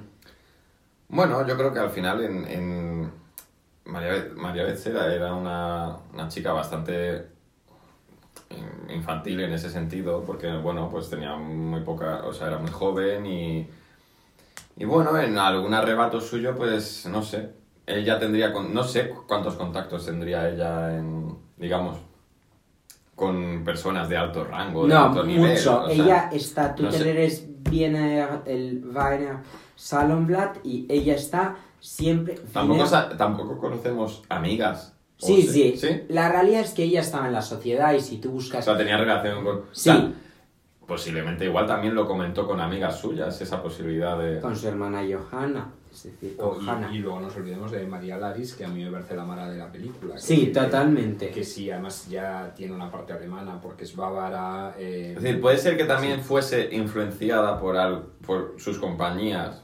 No, yo creo que por mal- María Laris. ma- ma- mal influenciada en ese sentido, porque claro, aquí cada uno barría para sus intereses, había muchos intereses. No, pero. María Laris era como esa hermana mayor que... Y en, y en el momento que una chica joven de 16 años de repente está con el, el- el- el heredero al trono, Todo el mundo se mm, acerca. que la tiene en Sí. su mano, pues claro, hay muchos intereses también que, que bueno, que cada uno, bueno, eh, quien sea buena, Pero yo veo o no, pero luego hay muchas... Tu tercera hipótesis, Juan, que es María, o sea, perdón, María Laris utilizó este, esta situación de su amiga protégée, eh, María Betzera, en favor de pagar sus deudas, a- o sea, Bueno, no sé, o ya no sé si remunerado o no, pero bueno, y sabía de la situación y dice, vale, yo te ayudo, te, o te... O, O prestó la oportunidad también para que esos agentes extranjeros hicieran lo que tenían que hacer, porque es decir, no es muy difícil. Ta- También yo lo pienso desde un punto de vista psicológico. Tú estás en un pabellón con tu amante, tus mejores amigos que no se pueden enterar de esta relación están al otro lado, entran unos señores por la mañana, estás medio dormido, te pegan dos tiros, colocan una serie de cartas imitando las letras en distintos puntos de cartas de despedida, en distintos puntos de, de la habitación, salen por esa misma ventana en la nieve y media hora después, ¿qué ha pasado con el, con el, con su Alteza Imperial y Real? Punto, fin, se acabó. Es decir, ¿Es factible que entren dos Sí, personas yo creo que es al pabellón? Que, yo pienso o sea, que Zita no tenía ningún motivo para mentir. o sea, ¿Se sabía del Sí, paradero de. Rodolfo en ese momento? Que Rodolfo Sí. estaba allí. sí, se Lo sabe. sabía mucha gente, era, era público. Lo sabía María Laris. Es que yo creo que esa es la clave. Es que también- con eso ya lo tienes hecho. Era, era muy seguro. Sí, eso, eso puede ser. Lo que pasa es que estaba yo pensando ahora que por qué luego el, el emperador decide tapar este crimen y asumir que su hijo se ha suicidado. O sea, por no entrar Porque, en una guerra. sí, Mm, Por sí, sí. por. No, no, por no entrar a una guerra. Por mostrar, claro. Claro, Sí, sí. sí, sí, sí. Bueno, aguanta el imperio 30 años más, porque si hubiese Bueno, sido es que recordemos que pues, es el, el, sa- o sea, el, el asunto Sarajevo es porque le presionan enormemente, porque a él ni le caía bien Francisco Fernando y, y Francisco José para eso era un hombre muy estado en el sentido de nos viene bien, nos quitamos a la Hohenberg y para adelante. O sea, yo creo muy sinceramente que cuando, cuando la, o sea, en el momento de la Primera Guerra Mundial, cuando se declara la guerra a Serbia, es un caso en el que lo hace totalmente obligado por eh, sus ministros, clarísimamente, creyendo que iba a ser una guerra de verano realmente. Nunca pensó que se podía armar eso y posiblemente lo que quería evitar en 1889 era una guerra de esas proporciones. No sé si esa guerra se produce con Prusia, con Francia, no sé con quién, pero tampoco entiendo por qué la emperatriz cita que otra cosa no, pero religiosa era, Lo que estaba claro. ¿para qué va a, a decir esa mentira? Lo que, lo estaba sí, claro sí. es que el imperio, si mientras tuviese el imperio austrohúngaro, no podía ponerse ninguna potencia por encima de él. Eh, o en sea, esa época. Alemania, Alemania solamente, era no, el pero único. bueno, y, ni- y ni Alemania.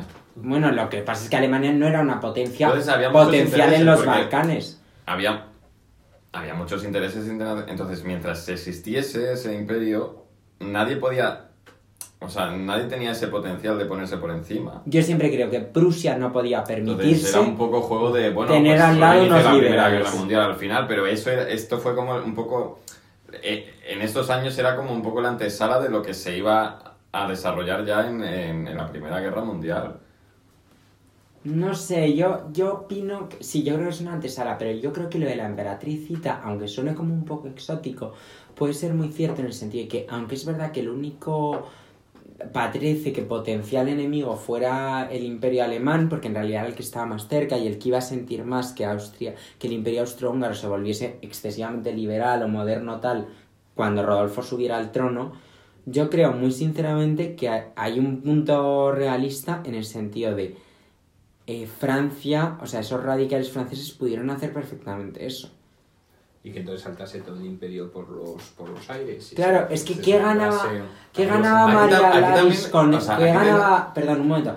¿Qué gana? O sea, yo, mi pregunta es, ¿qué gana la emperatriz Zita en 1982? O sea, casi un siglo, o mil, perdón, no sé si la fecha es exacta. ¿Qué ganamos diciendo una señora viuda del primer emperador, que además es un santo, y así lo ha declarado la iglesia, ¿qué gana sentándose en una sala y diciéndole a un periodista que lo que ocurrió fue esto. Yo es que no puedo entender qué opinión tan torticera tiene para contar una cosa que no es verdad. Lo digo en serio, ¿eh? Bueno, no sé, con la edad también La se santa- muchas cosas. que- La Santa Sede, cuando León XIII, cuando otra madre, de- madre de un eh, suicida o de un presunto suicida, porque no sé si podía haber pasado lo mismo, que los suicidios es muy complejo, cuando esa madre se acerca a León XIII en Roma para que le dejen dar unos funerales a su hijo, le, le dice, ¿por qué para la- el hijo de una emperatriz sí y no para el hijo de una pobre romana? Y le dice, es que yo no he tenido que autorizar el funeral de un suicida. Sí, que eso nos remite al, al, al telegrama este de las 2000 De palabras. las 2.000 Yo palabras... no, yo no estaba, yo no estaba enterado del, Sí, sí, de sí. que se, que bueno, de que alguien lo, hubiese visto. Y de hecho, una. Jean eh, parece. Sí, y una condesa Esther Darcy o algo así, que, que su padre estaba entonces de- en, en embajador en la Santa Sede. Ah, sí, que son estos famosos que nunca dejan ver el archivo, ¿no? Sí, sí, sí, que es que la que- Pero claro, esto ya nos metemos en lo que han dicho que dicen, Claro. no sé qué. Que dice que Albert no había- Esterhazy dijo sí, que... no había que no había habido un suicidio porque él, él tradujo, o sea, estaba en el- En cifras, sí. Sí, pero claro, también una cosa, porque entonces con el poder político que tenía el emperador no dijo que había sido un accidente de caza, porque puestos a mentir, Claro, es que lo que pasó es que para la administración, por ejemplo, la muerte de María Betzera para la administración austriaca fue un accidente de caza, porque el jaleo judicial que tenían que abrir, por eso te hace gracia cuando dicen, no, eran, eran imperios absolutos. Bueno, lo Bueno, mismo que aquí, sí. están Bueno. sometidos a una disciplina judicial y Lo que administrativa pasa que no podemos, fuertísima. no, pero no podemos hacer ¿Qué? una comparación No, con, no. con no y- o sea, es, es que no, porque entonces caemos en el revisionismo, entonces No, que no quiero el revisionismo, pero lo que y- quiero y- es. no. Oye, que tenía O sea, un Estado de Derecho, que es que el emperador su austrohúngaro no era el cotarro de, tenía su de administración José. porque era un imposible de manejar esa, esa extensión de terreno y ese imperio mm, sin una administración fuerte, porque era imposible, pues se hubiese mm, desmoronado. Y es verdad que Francisco José, mm, a ver, era un emperador de facto, es decir, o sea, no, no había ni trampa ni cartón, o sea, era un Sí, pero no tenía todo el lo poder en su mano. lo Había una estructura administrativa fuertísima que no te bueno, podías saltar. Pero que en última instancia era él. Vale, el ok, pero eso, pero lo tuvieron que enmascar porque invito a No, leer al que quiera en Meyerling Behind the Facts, que es un libro estupendo de, eh, eh, bueno, de uno que se llama Jutman, un austriaco, que está en Internet Archive como The Reluctant Empress, el de Brigitte Harman.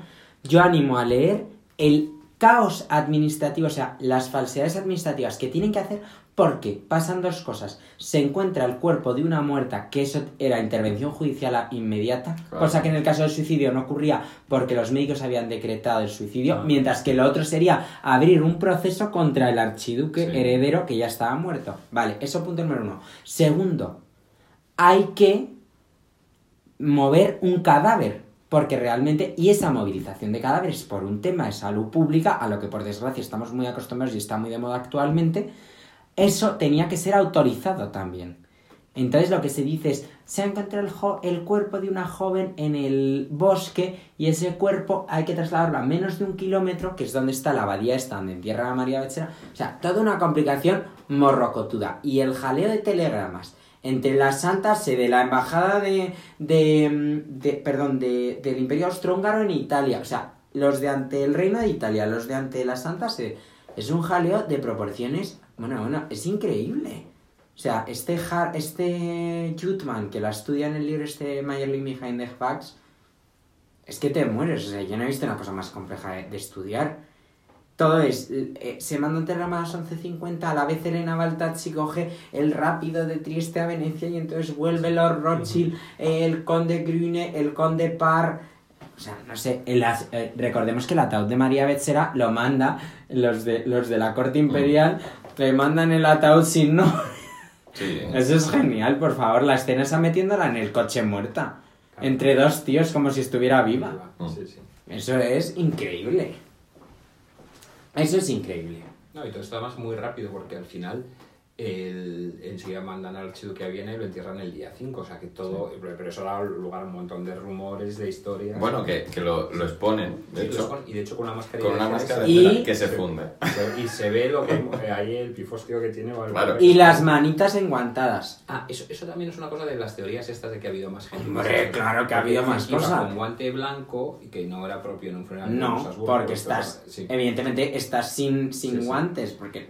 Y que sí que una de las manos estaba con, con paja para, para- que era un catafalco muy alto, con lo cual no se veía. Eso es. Pero, y luego hay otras, eh, pero claro, esto también mm, dicen que un, un, un tío de Mayerling, que su padre era carpintero, había dicho que había rehecho toda la habitación, que tuvo que cambiar el suelo, o sea, como si hubiese habido realmente hay una batalla campal y que el, el cuerpo del archiduque tenía distintas heridas, entonces, claro, hay, pero no se sabe si esto es parte luego de la rumorología después, ¿no? O sea, no hay... Pero yo Bueno, creo bueno, que es que no es rumorología los guantes, o sea, No, eso bueno, es un es hecho que histórico, es, es- claro. es inevitable caer en la rumorología porque, bueno, la autopsia...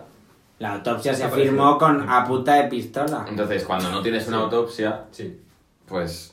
O sea, es tienes muy- una es muy- autopsia que sabes que no es verdad. difícil al final, decir, tienes datos, tienes... Sí, sí. Hay una autopsia, pero es una autopsia irreal, Juan. Claro, porque Es una no concuerda autopsia- luego con otros hechos, entonces Claro. dices, bueno, pues no es... Es una autopsia vale. destinada únicamente a que tenía una inflamación Y de hecho- encefálica y de hecho que se- permitía suponer que estaba hecho- alterado cuando si se no recuerdo mal, eh, los restos, se pidió ex- exhumar los restos de María Becerra para estudiarlos.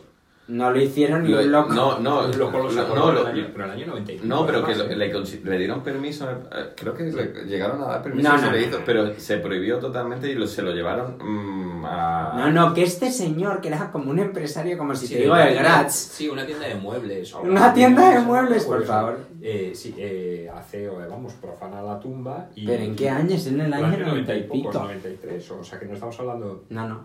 Y entonces dice que por esto que no hay ningún tipo de orificio en el cráneo, No. sino un golpe, creo que en la parte occipital o algo, Algo pasaba raro porque el Pero cráneo que se, que incompleto. se cortó También. absolutamente también. Por eso, o sea, se, sería se- mucho más tarde, entonces ya no tenía mucho Porque esa capilla Sí. magnífica que manda a hacer Elena Baltazzi, la madre de María Betzera, para Ladislao y para María, cuando llega el ejército soviético y invade, por desgracia, esa parte de Austria, no sé qué pasa, como que lo exhuman, no sé qué tal. Consecuencia, se vuelve a hacer una tumba en los 50.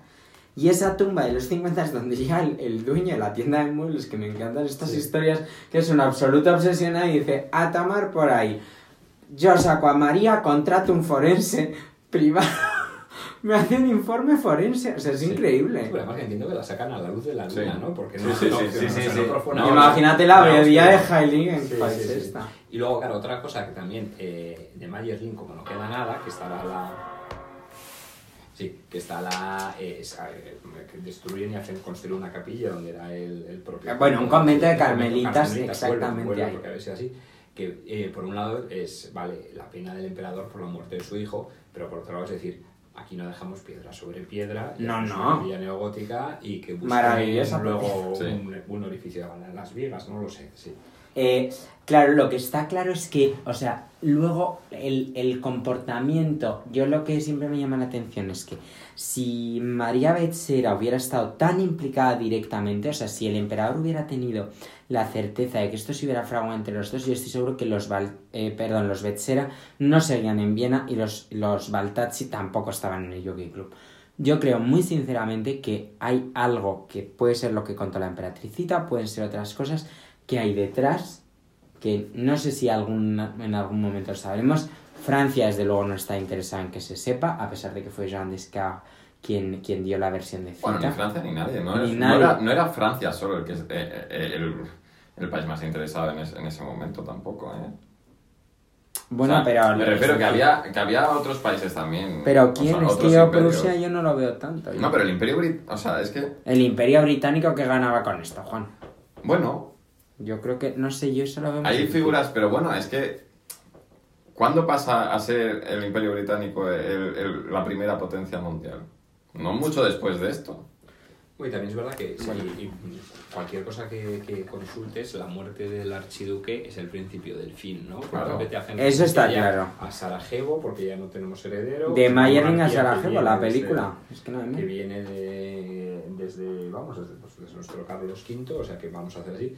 Y de repente, bueno, pasa al archiduque Francisco Fernando, que tampoco sus hijos podrían ser herederos del Porque decide casarse mal también. Entonces se casan mal y luego, pues los dos años que está el emperador Carlos y la emperatriz Cita, y adiós muy buenas. Pero, ¿qué es lo que pasa? Que con Francisco Fernando, que es sobrino del emperador y que será el que muera en Sarajevo, sería el heredero de, de Francisco José y será el que muera en Sarajevo, Francisco José, o sea, ya llega un momento en el que ya dice, Anchas Castilla, que te quieres casar con la Hohenberg, todo menos que me montes otro Mayerling, te casas con la Hohenberg, Hohenberg ocho pasos por detrás y, para adelante. ¿Qué es lo que pasa? Que yo creo que el momentazo llega, que yo por eso creo que les admiro en el sentido de que están en la sintonía correcta, también de la modernidad, que son Carlos y Cita. Eh, que luego les saliera mal la idea de la paz separada en 1917, por desgracia, porque si no, el imperio austrohúngaro sobreviviría hasta hoy. Mala pata, por lo que fuera, eh, los franceses no quisieron permitir eso. Pero evidentemente hay un punto en el que está claro que con esta muerte se cierra el periodo de, de brillantez de Viena, porque a partir de entonces yo creo que la decadencia es manifiesta. Bueno, se, ve que eh, el imperio es débil. El heredero desaparece. Eso es. Francisco José, pues, mm, no tiene la misma fuerza que tenía. Eh, y bueno, y todos y todos los, y todo lo que va sucediendo después en el panorama internacional. Sí, y luego los ojos de los nacionalismos, la industrialización, con lo cual son países también que cada uno quiere, como siempre, ¿no? Más de, más y luego Isabel muerta, es decir. Y bueno, y evoluciona mucho el sistema, el sistema al final, el sistema capitalista o sea, evoluciona. Sí, está claro. Yo creo que esto es un poco sobre todo esa... esa, esa, es el cambio, es el cambio de...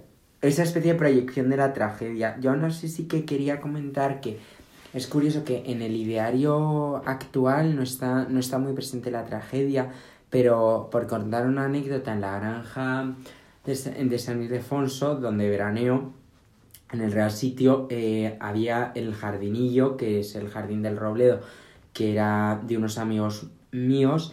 Eh, este sitio lo llamaban, estaba al lado de donde se hacían eh, las milicias universitarias y llamaban a este caserón Mayerling. O sea, es decir, en algún momento de nuestra historia, no sé si a raíz de las películas de Jean Delanois que se estrenarían en España, etc., sí que estuvo, digamos que en, en, en el imaginario español y en el imaginario europeo. Creo que con el tiempo se ha ido perdiendo interés, pues porque lógicamente a quién le interesa esto más que a nosotros. Bueno, y porque, bueno, fueron ya las, eh, ya comienzan, o sea, las épocas, los magnicidios estaban muy presentes.